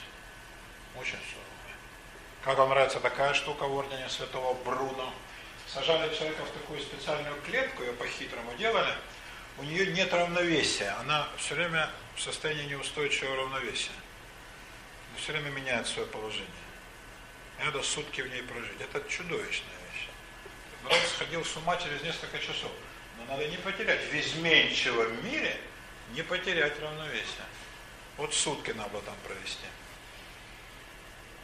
А это может быть хуже, чем любое прижигание факелом голых пяток. Суровый был отбор, поэтому что же это удивляет? Не каждого брали. Вот на этом стоит эзотерика. Помните, мы с вами схемку рисовали красивую, да? Э, цветную. Помните, по объему зеленый сектор был насколько меньше всего остального. Потому что отбор был совершенно иной. Иные абсолютно требования качественные предлагались э, кандидатам. Да? Вот потому эзотерика и жива до сих пор, в отличие, скажем, от многих религий и церквей, которые абсолютно сгнили изнутри. Э, отбор был другой. Э, физические испытания, особенно для мужчины, вещь необходима. Поскольку жизнь мужчины, женщины в меньшей степени. То есть ей тоже предстоят испытания ужасные. А, одни роды чего стоят, не дай бог. Попробуй, попроси мужика родить, я мне него посмотрел. Но э, для мужчины считается необходимым условием его мужского статуса умение переносить бой. Воин, охотник, ну как он без этого, да? Поэтому это вас удивлять не должно. А это ведь посвящение именно в такую вот высокую степень братства, да? Значит, братья должны тебе доверять. Вот такие дела. Ну вот, кстати, отсюда Андреевский крест – Видите, э, как много в христианстве, которого мы так медленно подбираемся, как много вещей христианство заимствовало из греческой практики, которая потом объявила языческой, все это уничтожило. Естественно, все святилища были сожжены, разрушены. Вся эта традиция предана забвению и проклята. Вот так вот люди поступают со своими учителями и духовными наставниками. Да. У вас есть ученики? Стар... Старайтесь для них побольше, да. Старайтесь побольше. Анютки. Богиня Церера Персифона, покровительница мистерий. Вот перед ней два льва. Заметьте, э, два льва, зеркало и корона, да, вот на три элемента ее декора, да, э, обратим внимание. На троне царя Соломона в Иерусалимском храме тоже были подлокотники из двух львов. Причем иной раз они становились живыми, чем безумно пугали. Но царь умел сказать слово, они опять застывали. Зеркало, потому что какая же она женщина без зеркала, и корона. Вот богиня-повелительница мистерий. Многие вещи прямо ей посвящались, и э, в Элевсинских мистериях, с которыми мы начали наш разговор, да, она главная героиня. Она главная героиня. И вот на зеркало обратите внимание. Э, зеркало любопытнейший, любопытнейшее изобретение человечества. У животных ведь зеркал нет, да и нафига бы они были нужны. Животные смотрятся в зеркало? Нет? Естественно. И они осознают, что это они. Не начинают лаять на этого гада, который там. Знаменитый мультик, помните, да? То есть он гавкает, и тот из воды на него лает, а ты улыбнись, и тот улыбнись, как бы, да? Такая притча про то, что как ты к миру, так и мир к тебе. Э, на самом деле зеркало вещь абсолютно чудовищная. Вы не догадываетесь, какой негодяй это все изобрел? Да? Зеркала же, они же все хуже со временем, да? Да. Вот я помню в советское время, которым я ничего хорошего сказать не могу, зеркала-то были ничего. Так пройдешь, ну, что так рожа, сейчас ужас. С мобильным мобильником, а зеркала страшные. Так. Не, ну, не может же быть такого, правда? Вот вам, пожалуйста. Зеркало у богини не зря. Э, это э, зеркало, э, оно как бы атрибут богини. Ибо богиня всегда остается молодой. И в этом ее насмешка над смертными женщинами. А смертные женщины, они, ну, прибавляются. Они только лучше, конечно, становятся. Но э, возраст прибавляют. То есть им после 18 становится 21, потом 22, 22, 22, и так долго-долго до 26. Вот. После 26, ну, по-разному. Вот таким путем. Зеркало – вещь исключительного коварства. То есть богиня, с одной стороны, она покровительствует людям, она направляет их на путь мистерии, на путь обретения бессмертия. С другой стороны, она тремя своими атрибутами показывает разницу в своем божественном положении по сравнению с человеческим. Люди могут щелкнуть пальцами, и звери превратятся в каменные изваяния и начнут их слушаться. Нет, только Орфей. Ну, он единственный такой, да? А она может этих львов, рыкающих, не бояться. Э, люди не увенчаны короной, а на ней корона есть. Она королева подземного царства. Она может жить, вы же помните, да, Персифона Церера? Она живет и у мужа своего в мрачном царстве теней, в аду, то есть среди мертвых, и здесь, среди людей. А люди, увы, или там, или здесь. Или там, или здесь. А она может в двух состояниях. И, наконец, зеркало. Зеркало – это власть над временем. Вот над ней время не властно, она всегда молодая. У богов же нет возраста, да? Вот ветреная Геба, кормя Зевесова орла, громокипящий кубок с неба, смеясь на землю пролила. Геба всегда девушка юная. И вот она всегда и будет Гевой. Никогда не станет женщиной. Да? А остальные богини, зрелые дамы, никогда не состарятся, они станут злобными, желчными матронами. Нет. Да, мужчины все в расцвете сил, в самом соку. Гермес вечно юн, никогда не постареет, не отдумается.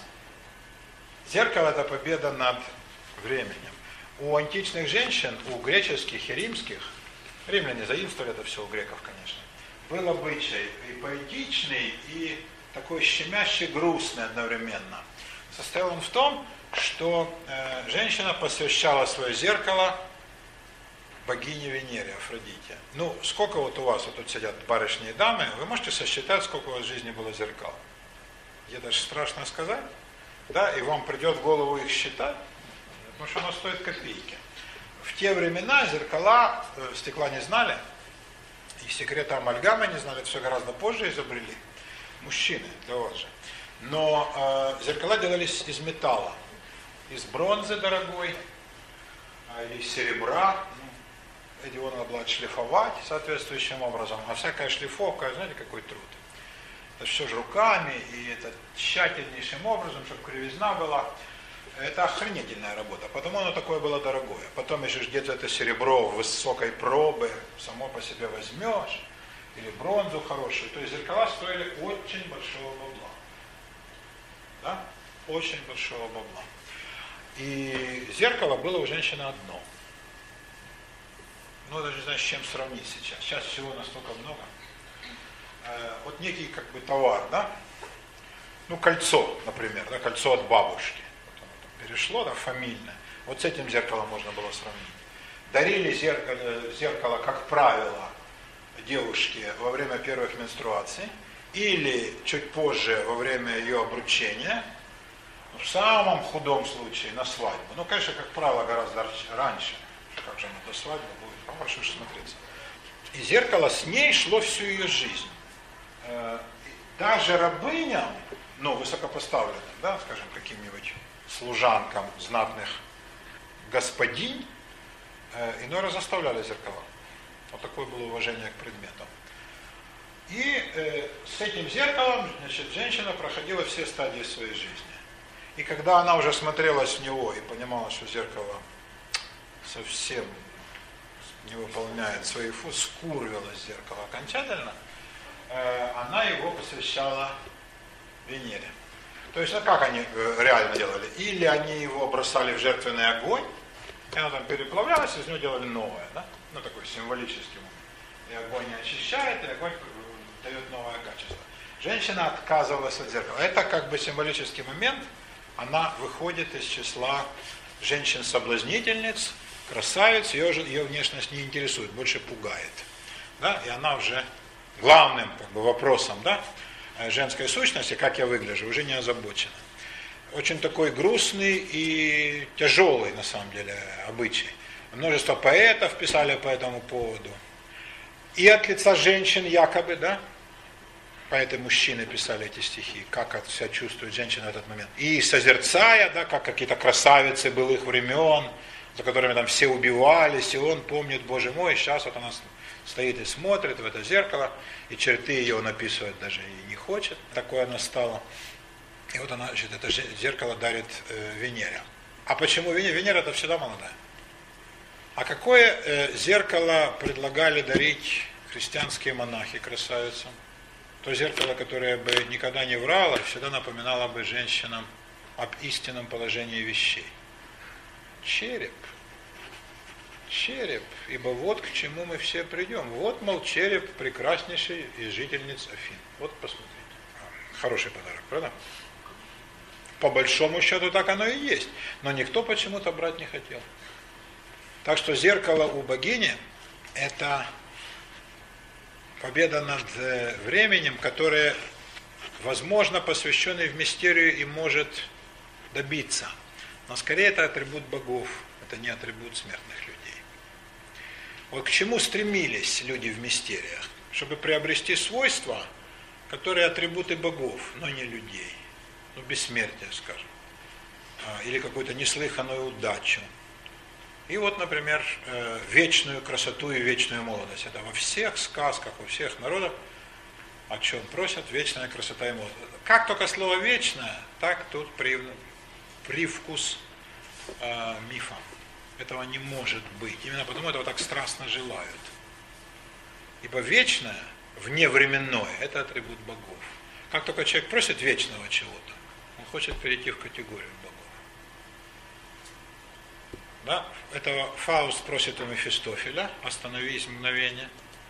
Он просит вечного. И Мефистофель понимает, что этого не может быть, но как дьявол, говорит, хорошо, я сделаю. Понимаешь, он, конечно, врет, и он, он его обманет. Но когда тот поймет, будет поздно. Мы заговорились о времени, и время нас и подкузнело. Ритуальная маска.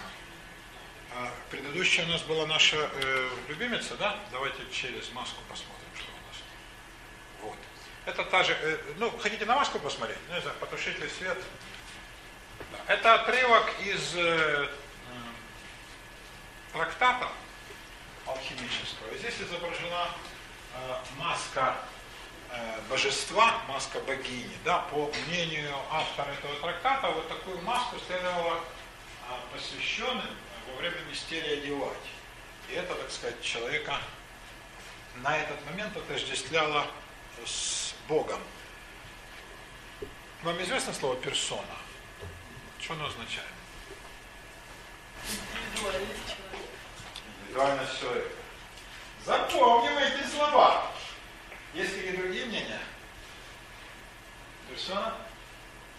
Личность. Личность. Персона это, это, это маска, это личина. То есть, если вы говорите об этом как о личности или как о индивидуальности, то значит вы э, в хорошей компании. Большинство людей так считают и ошибаются. Персона – это личина. Это то, что носили как раз люди, которые истинную свою морду хотели по каким-то причинам скрыть. Да, это там ту маску, которую одевали, например, в театрах. А для нас персона – это как раз личность. То есть мы все носим маски. Реально, да? И то, что слово персона стало символом индивидуальности и личности, есть связь далеко не случайная. Потому что люди э, не стремятся узнать, кто реально перед ними, а довольствуются маской. И чем эта маска лучше выполнена, тем оно и красивее. Вот это вот одна из таких масок, которые носили и в театре, и во время публичных представлений, и во время жертвоприношений, и во время мистерий. Какую маску мы носим? Мы носим маску того существа, за которого мы бы хотели, чтобы нас принимали, да? То есть мы не таковы, но носим маску. Да, ну скажем, я ношу маску доброго дядюшки. Получается? Плохо? Да? То есть клы, клы, клыки видны, да, все равно. Уши там торчат острые, покрытые шерстью. Да, да, да, да, да. Одна меня не боится. Да, такие дела. Ну, каждый носит маску некую, да? У вас, я думаю, не одна в запасе? Ну, вот. Конечно. И эти маски какие? Да. Редко кто носит маску э, человека, да, которого те черты, которым он не хотел бы обладать, да? Э, правило, все носят маски для этих людей привлекательные. Носить маску, это означает себя отождествить с этим персонажем, чью маску ты носишь. Ну, например, детишки в детском саду или давно, да иной раз в школе, они входят в образ, да, вот они зайчики, там снежинки, медведики, вот на них приятно смотреть. Э, в этот момент вот он полностью, да, это дитё, себя отождествляет с этим медвежонком или там зайчиком. Это редко бывает. А? Персонаж. Да, ну персонаж это персоны, конечно. Э, такое театральное слово, да? Э, персонаж чисто французское слово. Все, что заканчивается на суффикс «ж», это на наш любимый, это французские окончания. Да. Как-то поехали мы в молодости моей с друзьями отдыхать на море. И как-то очень быстро все деньги потратили. Там продавали, это было под Одессой, и там было белое вино, и как-то через неделю уже и все. Надо было резко подрабатывать. И вот, значит, мы кто чем, и мы там им зафигачили в лагерях пионерских, тогда же это было, распространенный э, вид отдыха. Праздники Нептуна. Кто играл Нептуна, вполне понятно. Она же черная была борода. Да, ну они там свиту и всякое такое. И, значит, там и русалки были, в общем, было хорошо. Мы не жалели ни в каком смысле, да, э, про эту идею. Э, платили мало, но как-то там угощали. В общем, классно. И в одном из э, лагерей, я как-то не все мне слились в одно, а это я так четко запомнил. Я с этой бородой там еще дополнительной, да, в этой в простыне, ну, Нептун. Э, значит, мы откуда там выплыли, пришли, все визжат. Ну, ребятишки постарше там они как-то, а то совсем младшие, да. И э, один, значит, прибился вот к нам, вот он хотел быть в свите Нептуна, да, он и нес просто, ну куда его? А, и мы, ну, мы ждем репликами, обмениваемся, да, там, остальное, там, вот это, вот сюда, да, а он, значит, а вам громко, вслух говорим, ну, то, что, ну, в традиции школы Станиславского. И я другу э, Грише говорю, мол, э, тихо, так, надо помыстрее, потому что там через полтора часа нужно же еще по вину, мы зачем сюда пришли? Представление делать? А идти в следующий лагерь. Давай,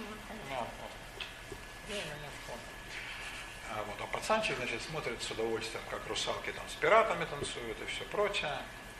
И тут Гриша, который там то ли старший пират, или хрен за кого там, водяного изображал. И так хорошо изображал, страшно.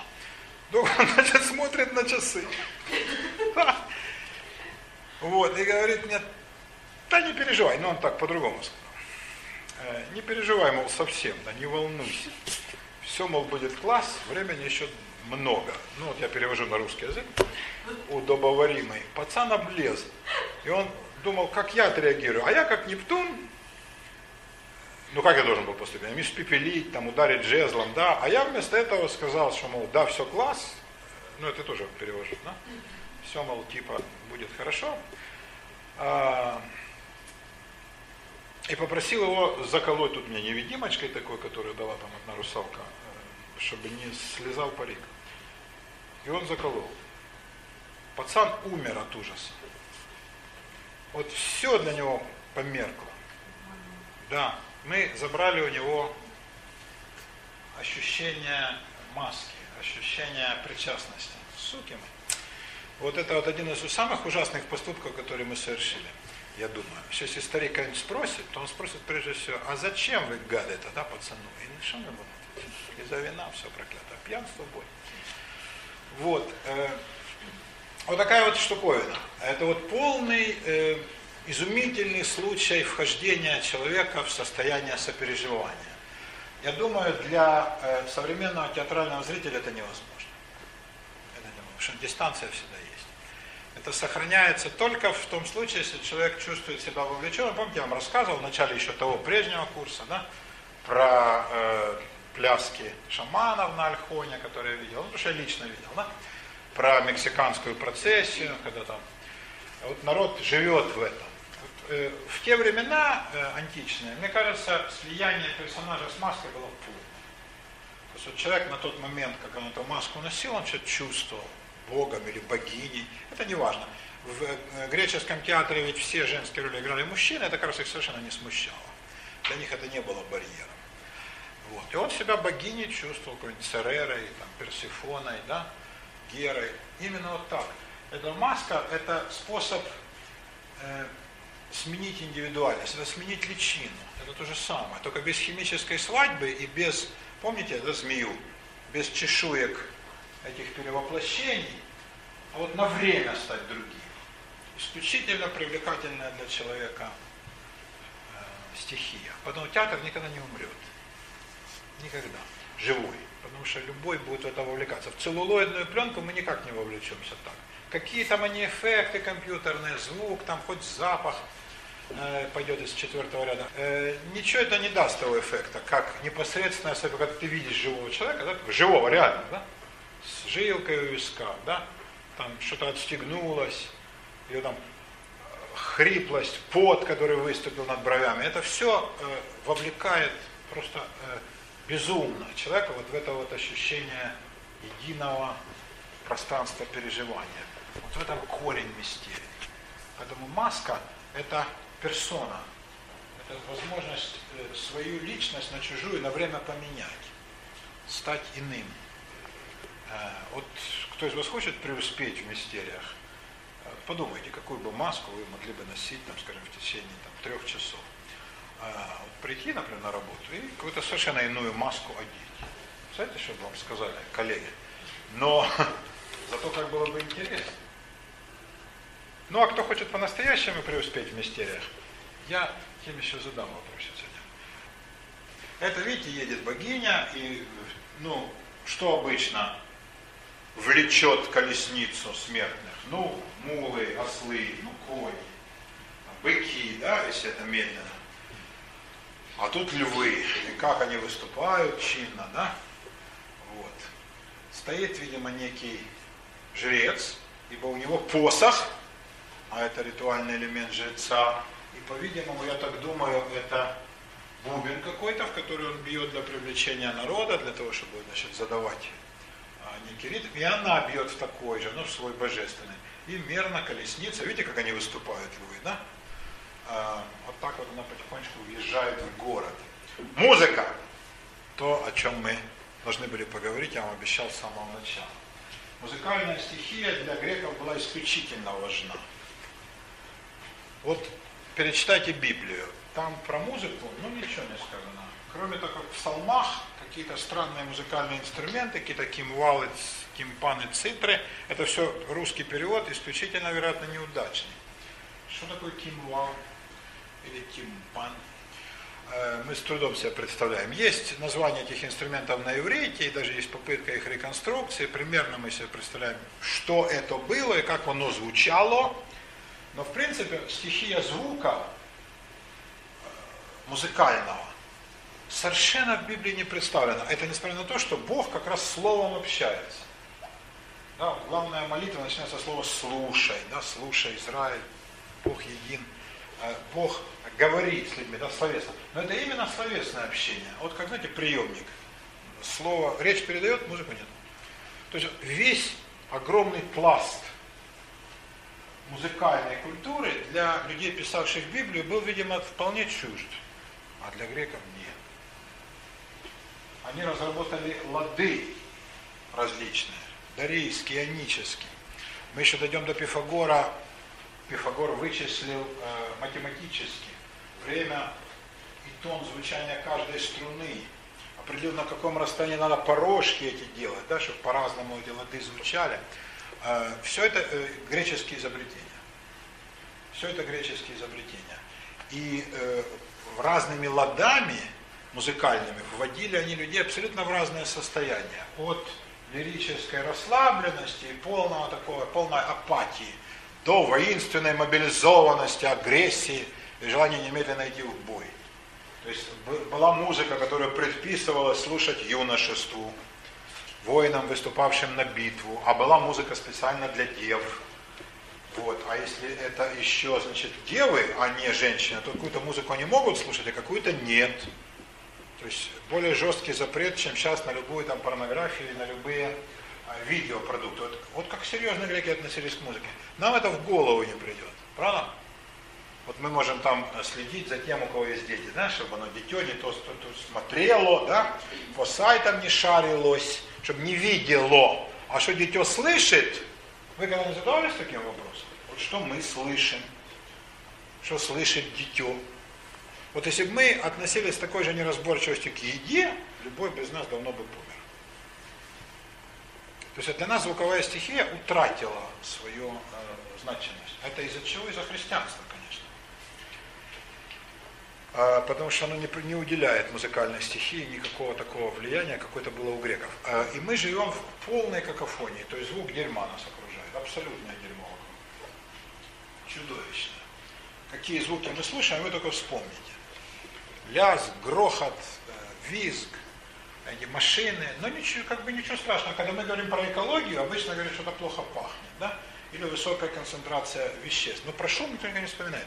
А это же страшно угнетающая вещь.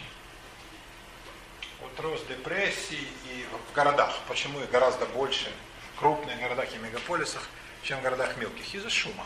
То есть настоящий шумовой террор натурально. Но этот террор не кто-то специально делает, а просто никто не обращает внимания. Но представьте себе, если бы все люди поступали бы, ну, например, как жители монгольских улусов или городов, а по ламаизму э, гадить, испражняться, человек может в любом месте, лучше всего на зеленую траву, чтобы часть тебя сразу становилась частью природы. Вот теперь представьте, да, вот люди идут по большому городу типа Москвы, и где приспичило, там оно и в кайф. И причем все ищут зеленую траву, которой не так много в центре. Ну, кто же самый там победнее на асфальте. Вы представляете, во что наша жизнь превратится? Вот вы просто спроецируете это сюда. Если каждый будет вести себя в этой сфере, да, как ему хочется. Вот, вот со звуками люди ведут себя ровно так. Никто не считается с чувствами окружающих. Мы это просто не замечаем. Я это привожу сравнение для того, чтобы мы поняли, насколько далеко наша нынешняя цивилизация, тоже цивилизация, конечно, а насколько она далеко от, отстоит от греческой. Греки в этом плане были гораздо мудрее нас. И э, достичь, скажем, власти над душами, над сердцами людей, конечно, музыкально проще и эффективнее, чем э, словесами слово обращается к разуму. И пока оно доходит, это что только преград. Да и что мы понимаем в этом слое? Как мы его истолковываем? Да, вот я вам сейчас что-то такое говорю, а вы что-то такое слушаете. А если бы я, не дай Бог, вас спросил. Я иной раз вот спрашиваю, что народ пишет. То есть, читаю, это же страшное дело. Ничего такого я, конечно, никогда в жизни не говорил. Да, да я не мог сказать. Да, но народ пишет, причем с усердием таким. А, а вот музыка, она воспринимается людьми вполне э, однозначно. Ну, я пытаюсь, я пытаюсь. Вот сейчас мы пытаемся Кобзона и Киркорова вытеснить с большой эстрады. И день этот недалек.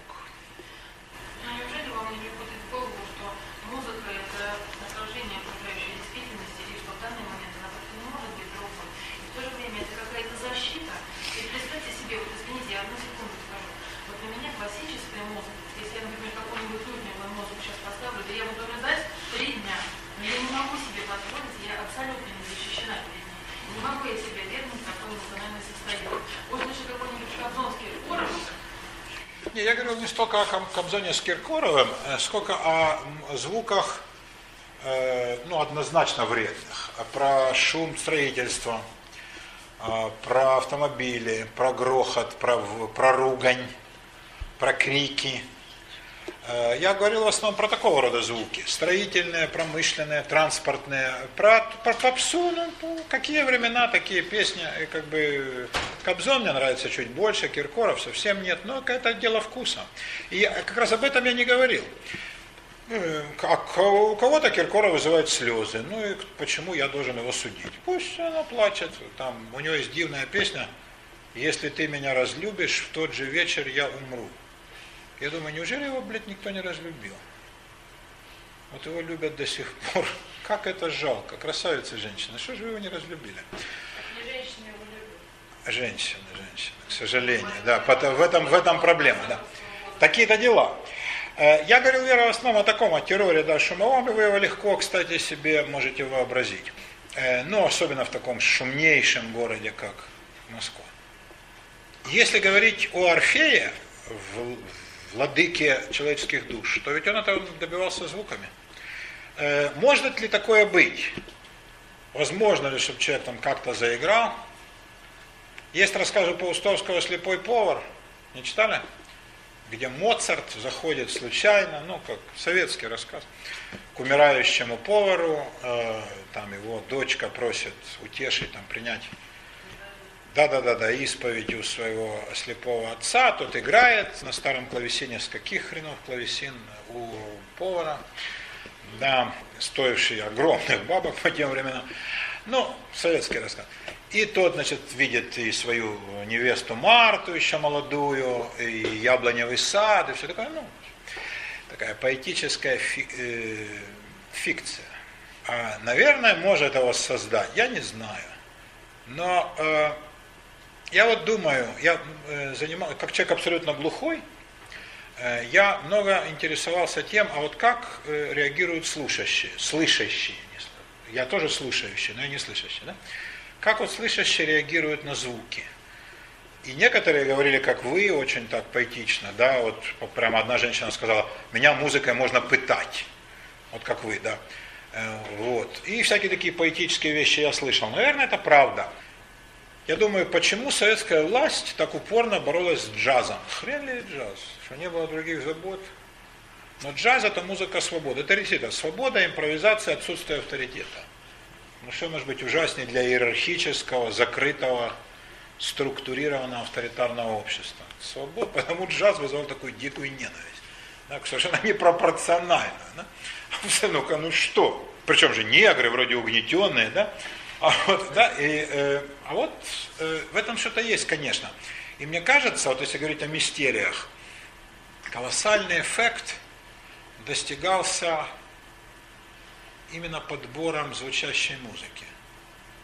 Подбором звучащей музыки.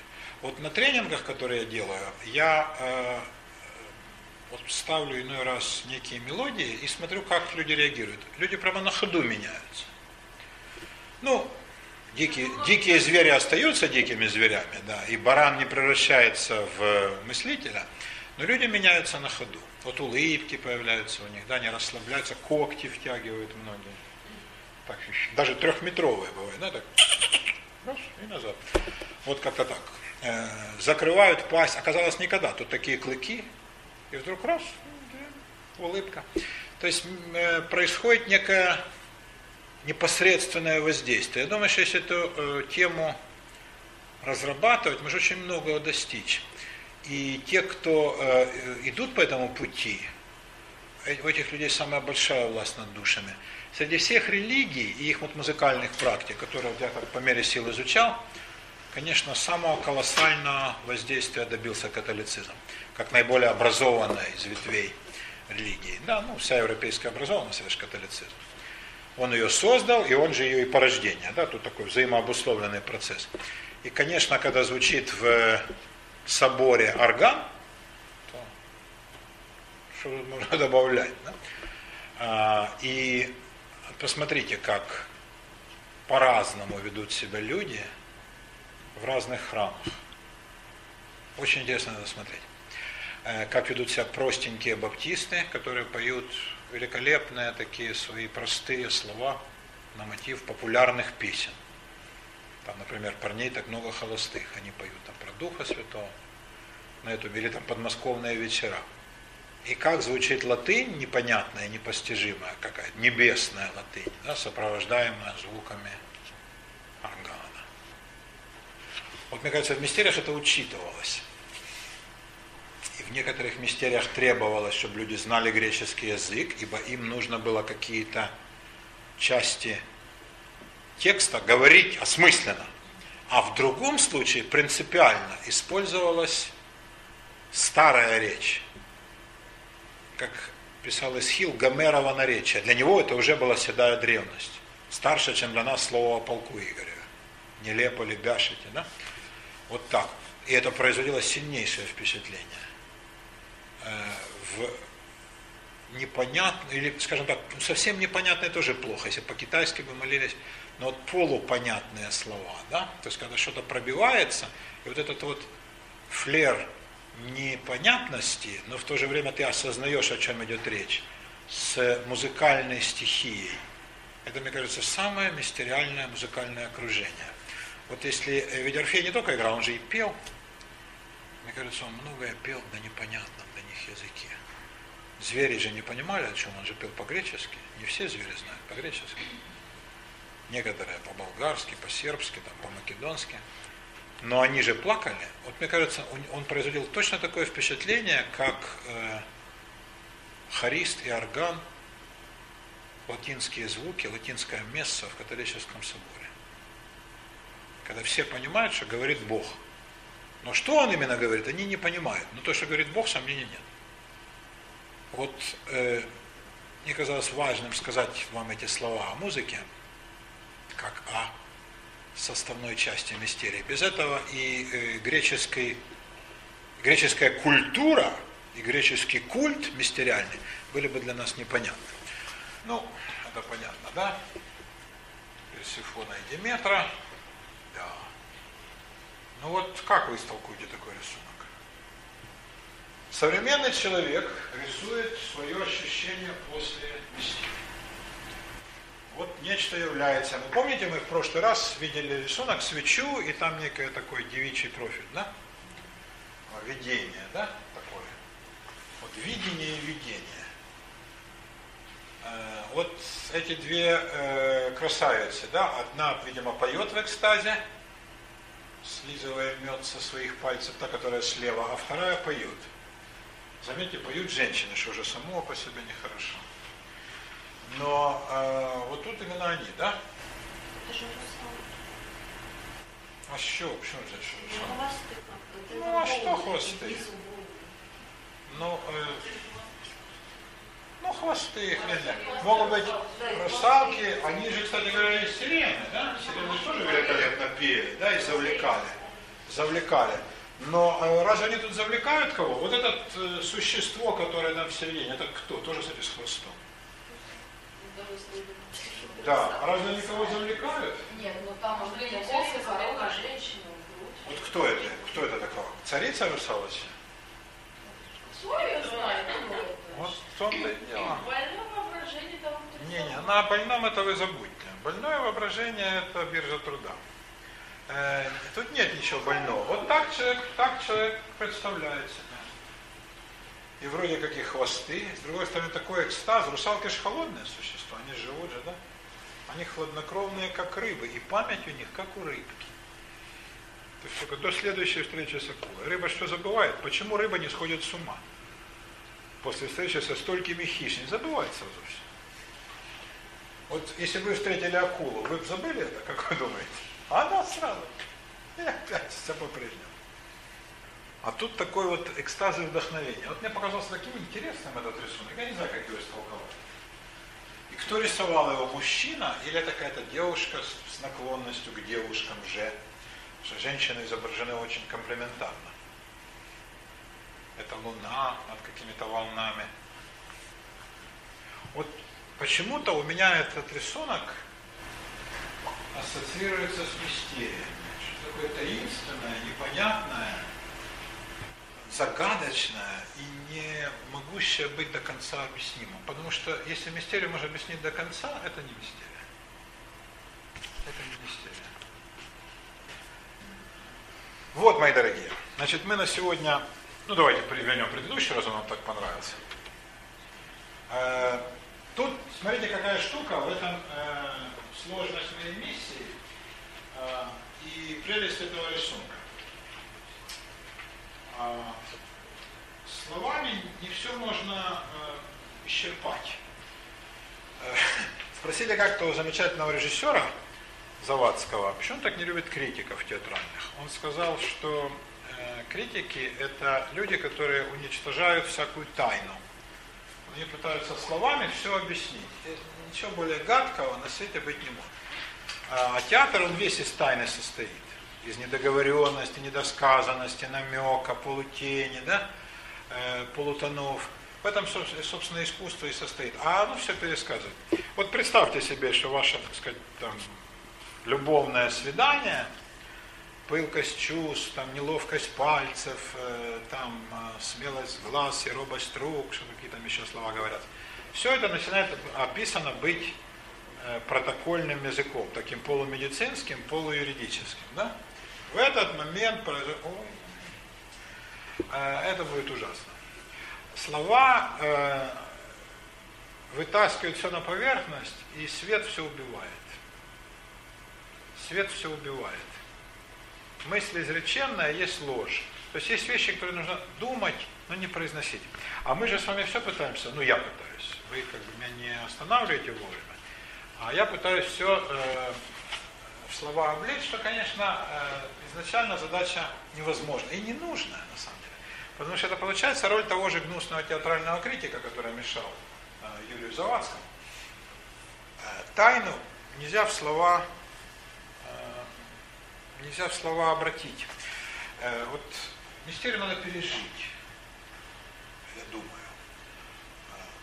Э, вот этот опыт, мы с вами там э, заканчиваем уже потихонечку. Сейчас еще там у нас есть несколько про Атлантиду. Об Атлантиде мы скажем. Это остров кто не, не, не видит, это некий остров. Хреново видно, так, ну это обычный остров.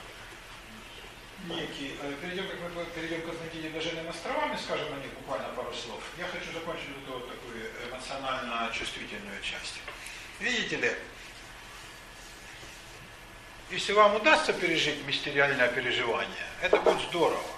Это э, ощущение ничем заменить нельзя. Надо именно пережить. Э, вот как первую любовь.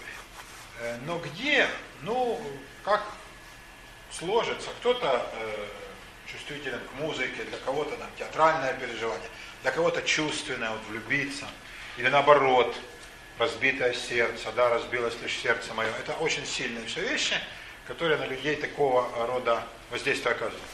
А, э, либо в церкви, но в церкви сейчас может быть. Может быть в каком-то храме не своей религии, а вот как-то э, зайти там, например, ну, в пагоду условно, да, и там что-то такое.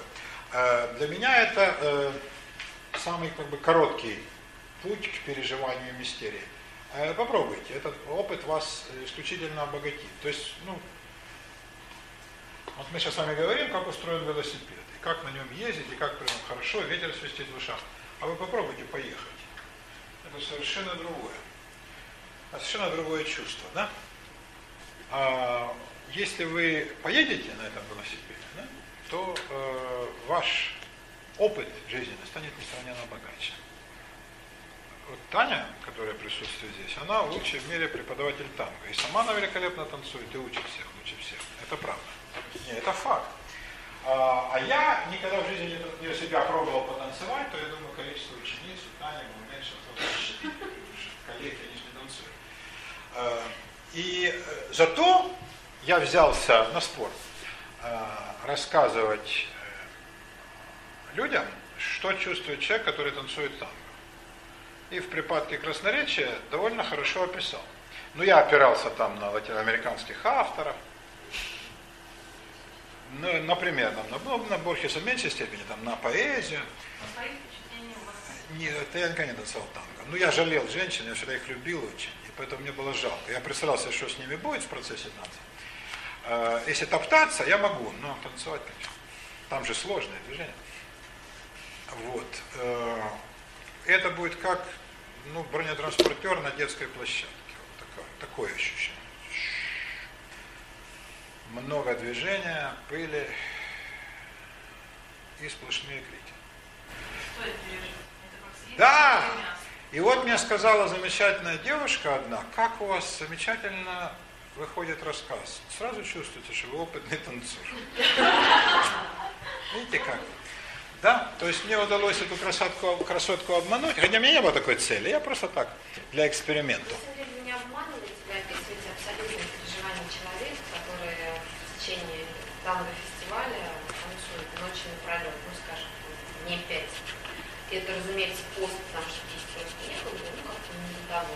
Разумеется, немного вина, ну, потому что надо как-то себя поддерживать.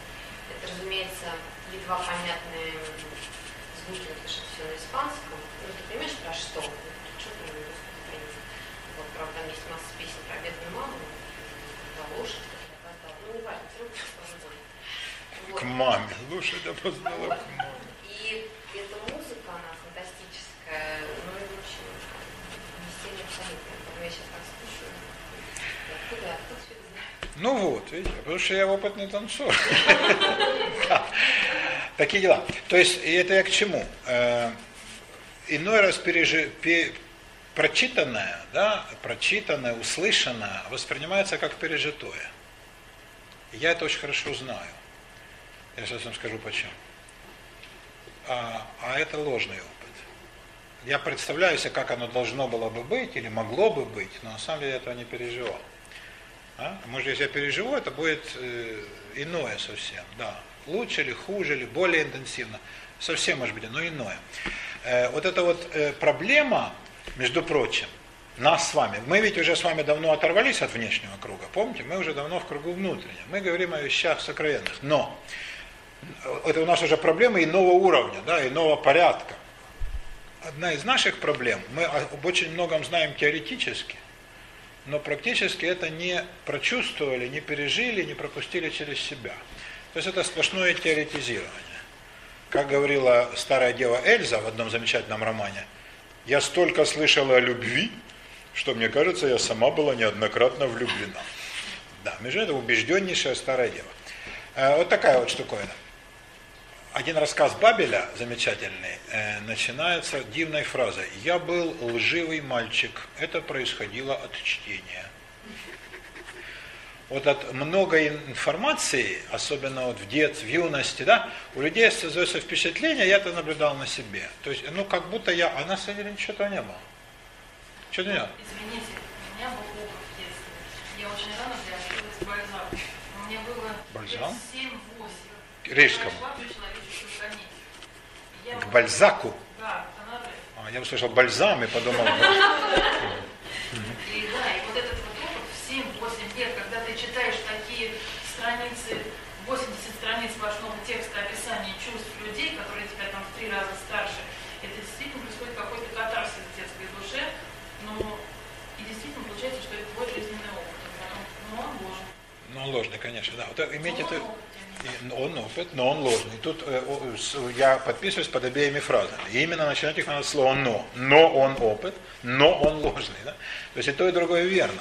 На самом деле, имейте в виду, э, чтобы не складывалось впечатление у вас обманчивого, что ну, поскольку вы об этом слышали, да, вы об этом знаете, то вы это и это не так. Это, это та часть знания, которая приобретается только э, через переживания. Такие дела. Ну что, про острова блаженных. Э, это связано с той частью нашей лекции, где мы говорили с вами о том, впереди ли золотой век или сзади. Э, острова блаженных и Атлантида – это однозначно ретроградный, регрессивный миф. О том, что раньше все было хорошо. Атлантиду ищут, и ищут Шамбалу, а находят только Камбалу. Да и то в томате, блин. Редкая мерзость. Э, ищут всякие страны. Греки помещали своих богов на гору Олимп, очень быстро на нее забрались, там нет ничего, как и на Парнасе. Э, индийцы поумнее загнали богов в Гималаи, туда попробуй заберись, но однако и там исследовано все. Какая уж там Шамбала. Это для чего все?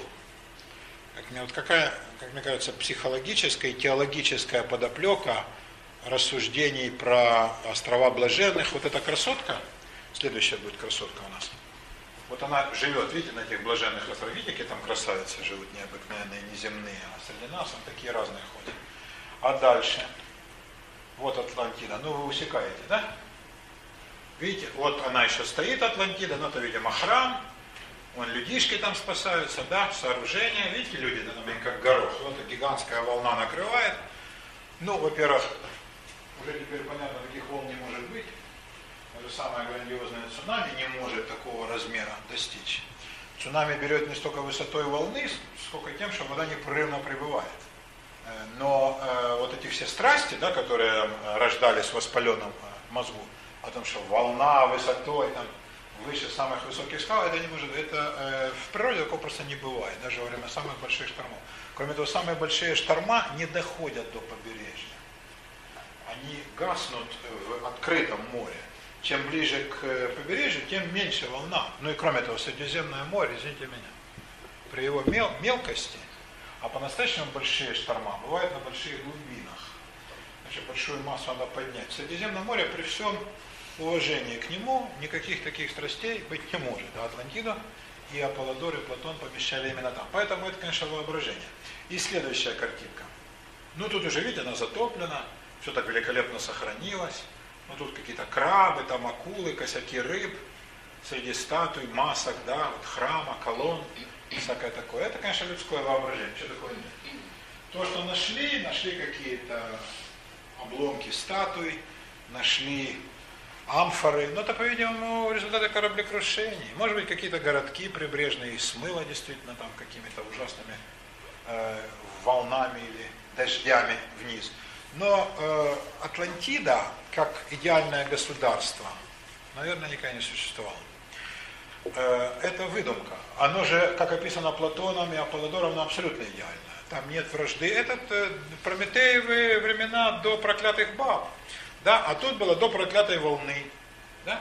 То есть до чего-то проклятого, которое вмешивается в этот золотой век. Э, такого не может быть. Наш мир так устроен, что не бывает в нем ничего идеального. И идеального государства по Платону не может быть, и идеальной земли Атлантиды и блаженных островов с их незаходящим солнцем, четырьмя урожаями, людьми, которые улыбаются друг другу все время, там отсутствует ревность, зависть, насилие, жестокость, этого не может быть, потому что это в человеческой природе заложено. Все эти черты, которые нам же не нравятся. Поэтому нет Атлантиды. Но почему люди ищут ее? И вот не умерла эта страсть ее искать в самых дальних краях. Э, почему так упорно ищут Шамбалу? Почему ищут какие-то там затерянные миры? Э, это психологически отсылает нас к той же самой мысли. Раньше было лучше.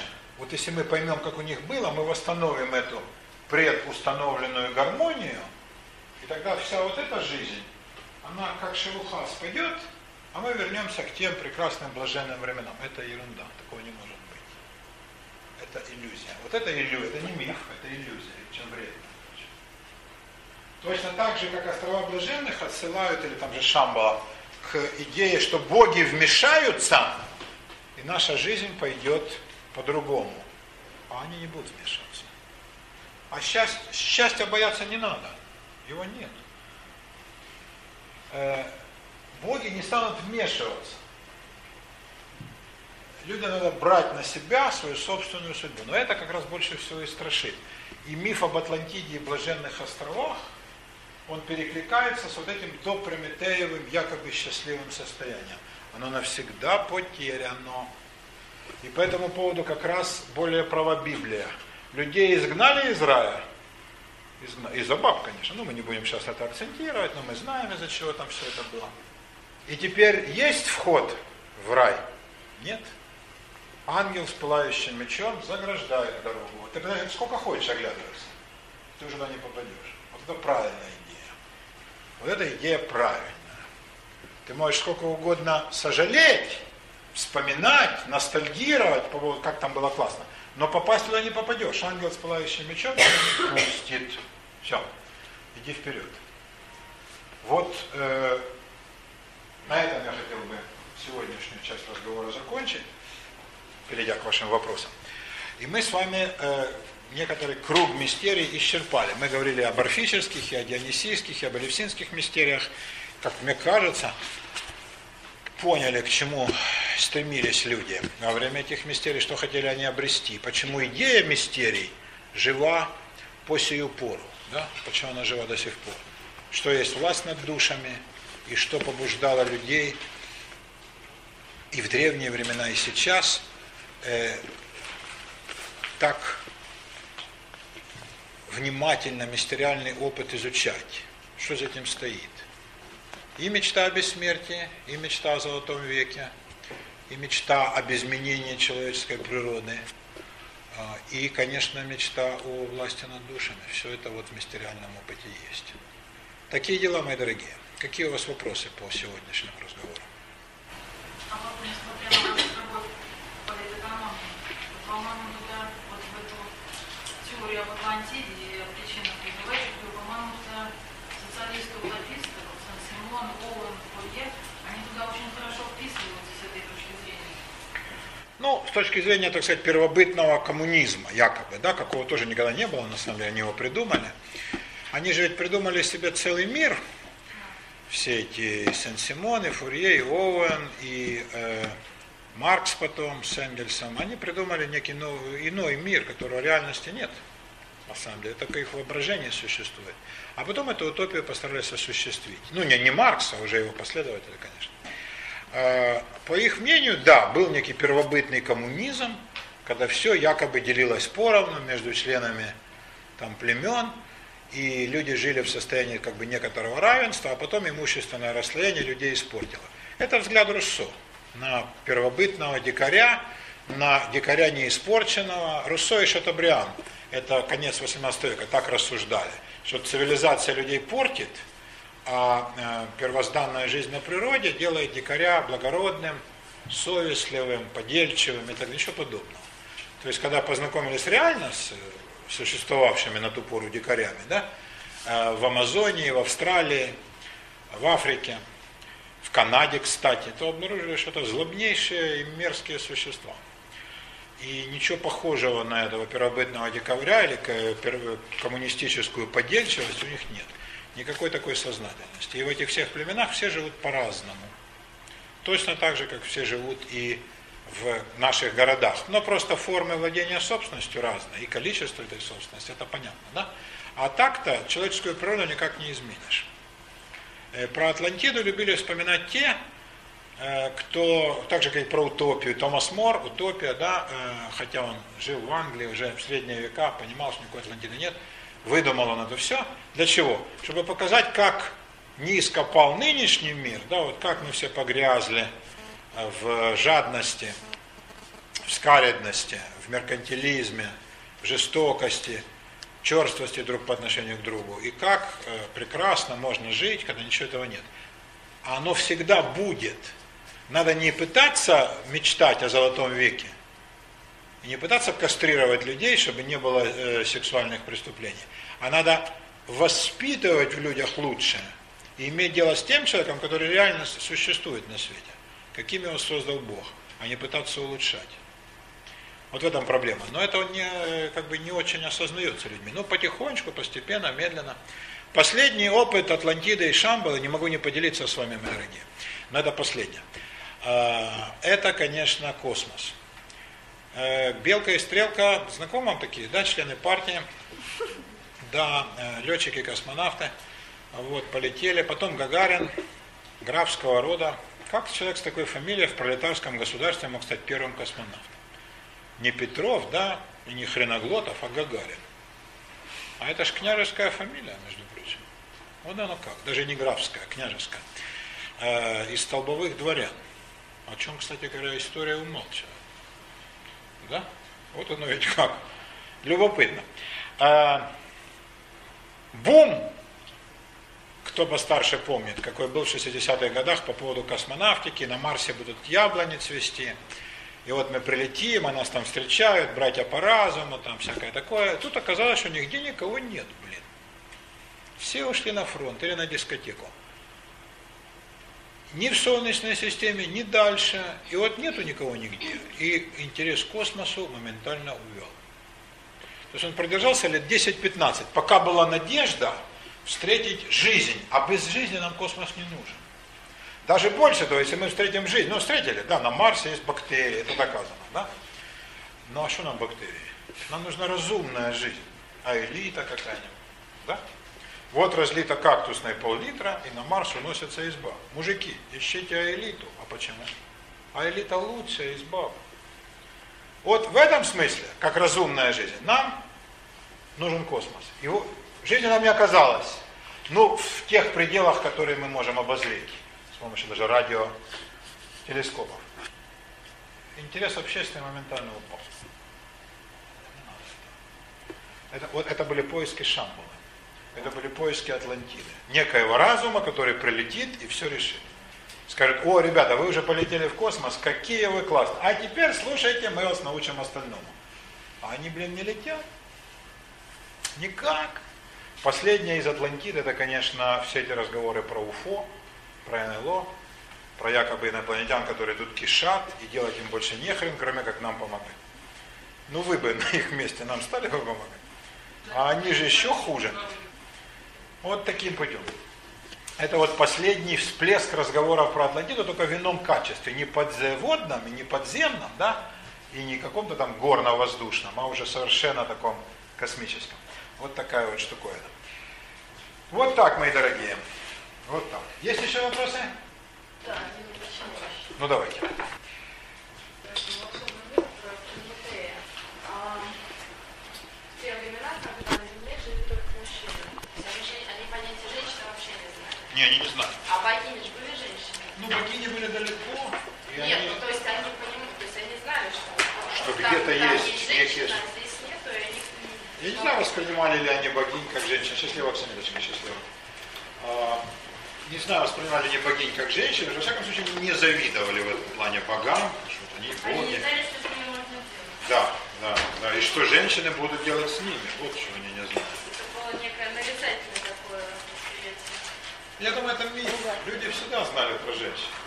Это миф о том, что как вот классно бы мужикам жилось, если бы проклятых баб не было. То есть, как хорошо бы жилось, если бы не было чего-то проклятого, это люди всегда повторяют. Вот представляете, если убрать жидов, как было бы лучше? Убрали жидов, оказалось только хуже. Да? Спросите азербайджанцев, почему они живут плохо из-за армян. Убрали армян из Баку, вся бакинская торговля рухнула. Спросите у любого соседа, да, почему? Сосед виноват. Для украинца поляк, да, для поляка немец и так далее. Э, Ну а самый генеральный враг, конечно, бабы. Как бы мы, мужики, классно без баб бы жили. Да никуда бы мы сдохли с. Но это одна из таких вот э, невероятных иллюзий, что вот если нечто убрать, нечто убрать, да, то мы бы тогда бы, ну а плохому танцору всегда же мешает, если нет женщин, так это можно и убрать. Тогда представьте, как бы мы танцевали без этого всего. А? Не хочется даже думать. Но танго бы нет, какие другие, воинственные. Воинственные. Таким путем. Э, Это э, мифологическая иллюзия, которая на кого-то перекладывает ответственность. Вот мы сейчас живем плохо, потом почему? Ну, из-за женщин, конечно. Из-за них мы ссоримся. А так, мы, мужики, какие классные. Как бы мы зажили без женщин? По-братски, боже мой. Так, мои дорогие, ну что, тогда я с вами прощаюсь до следующей среды.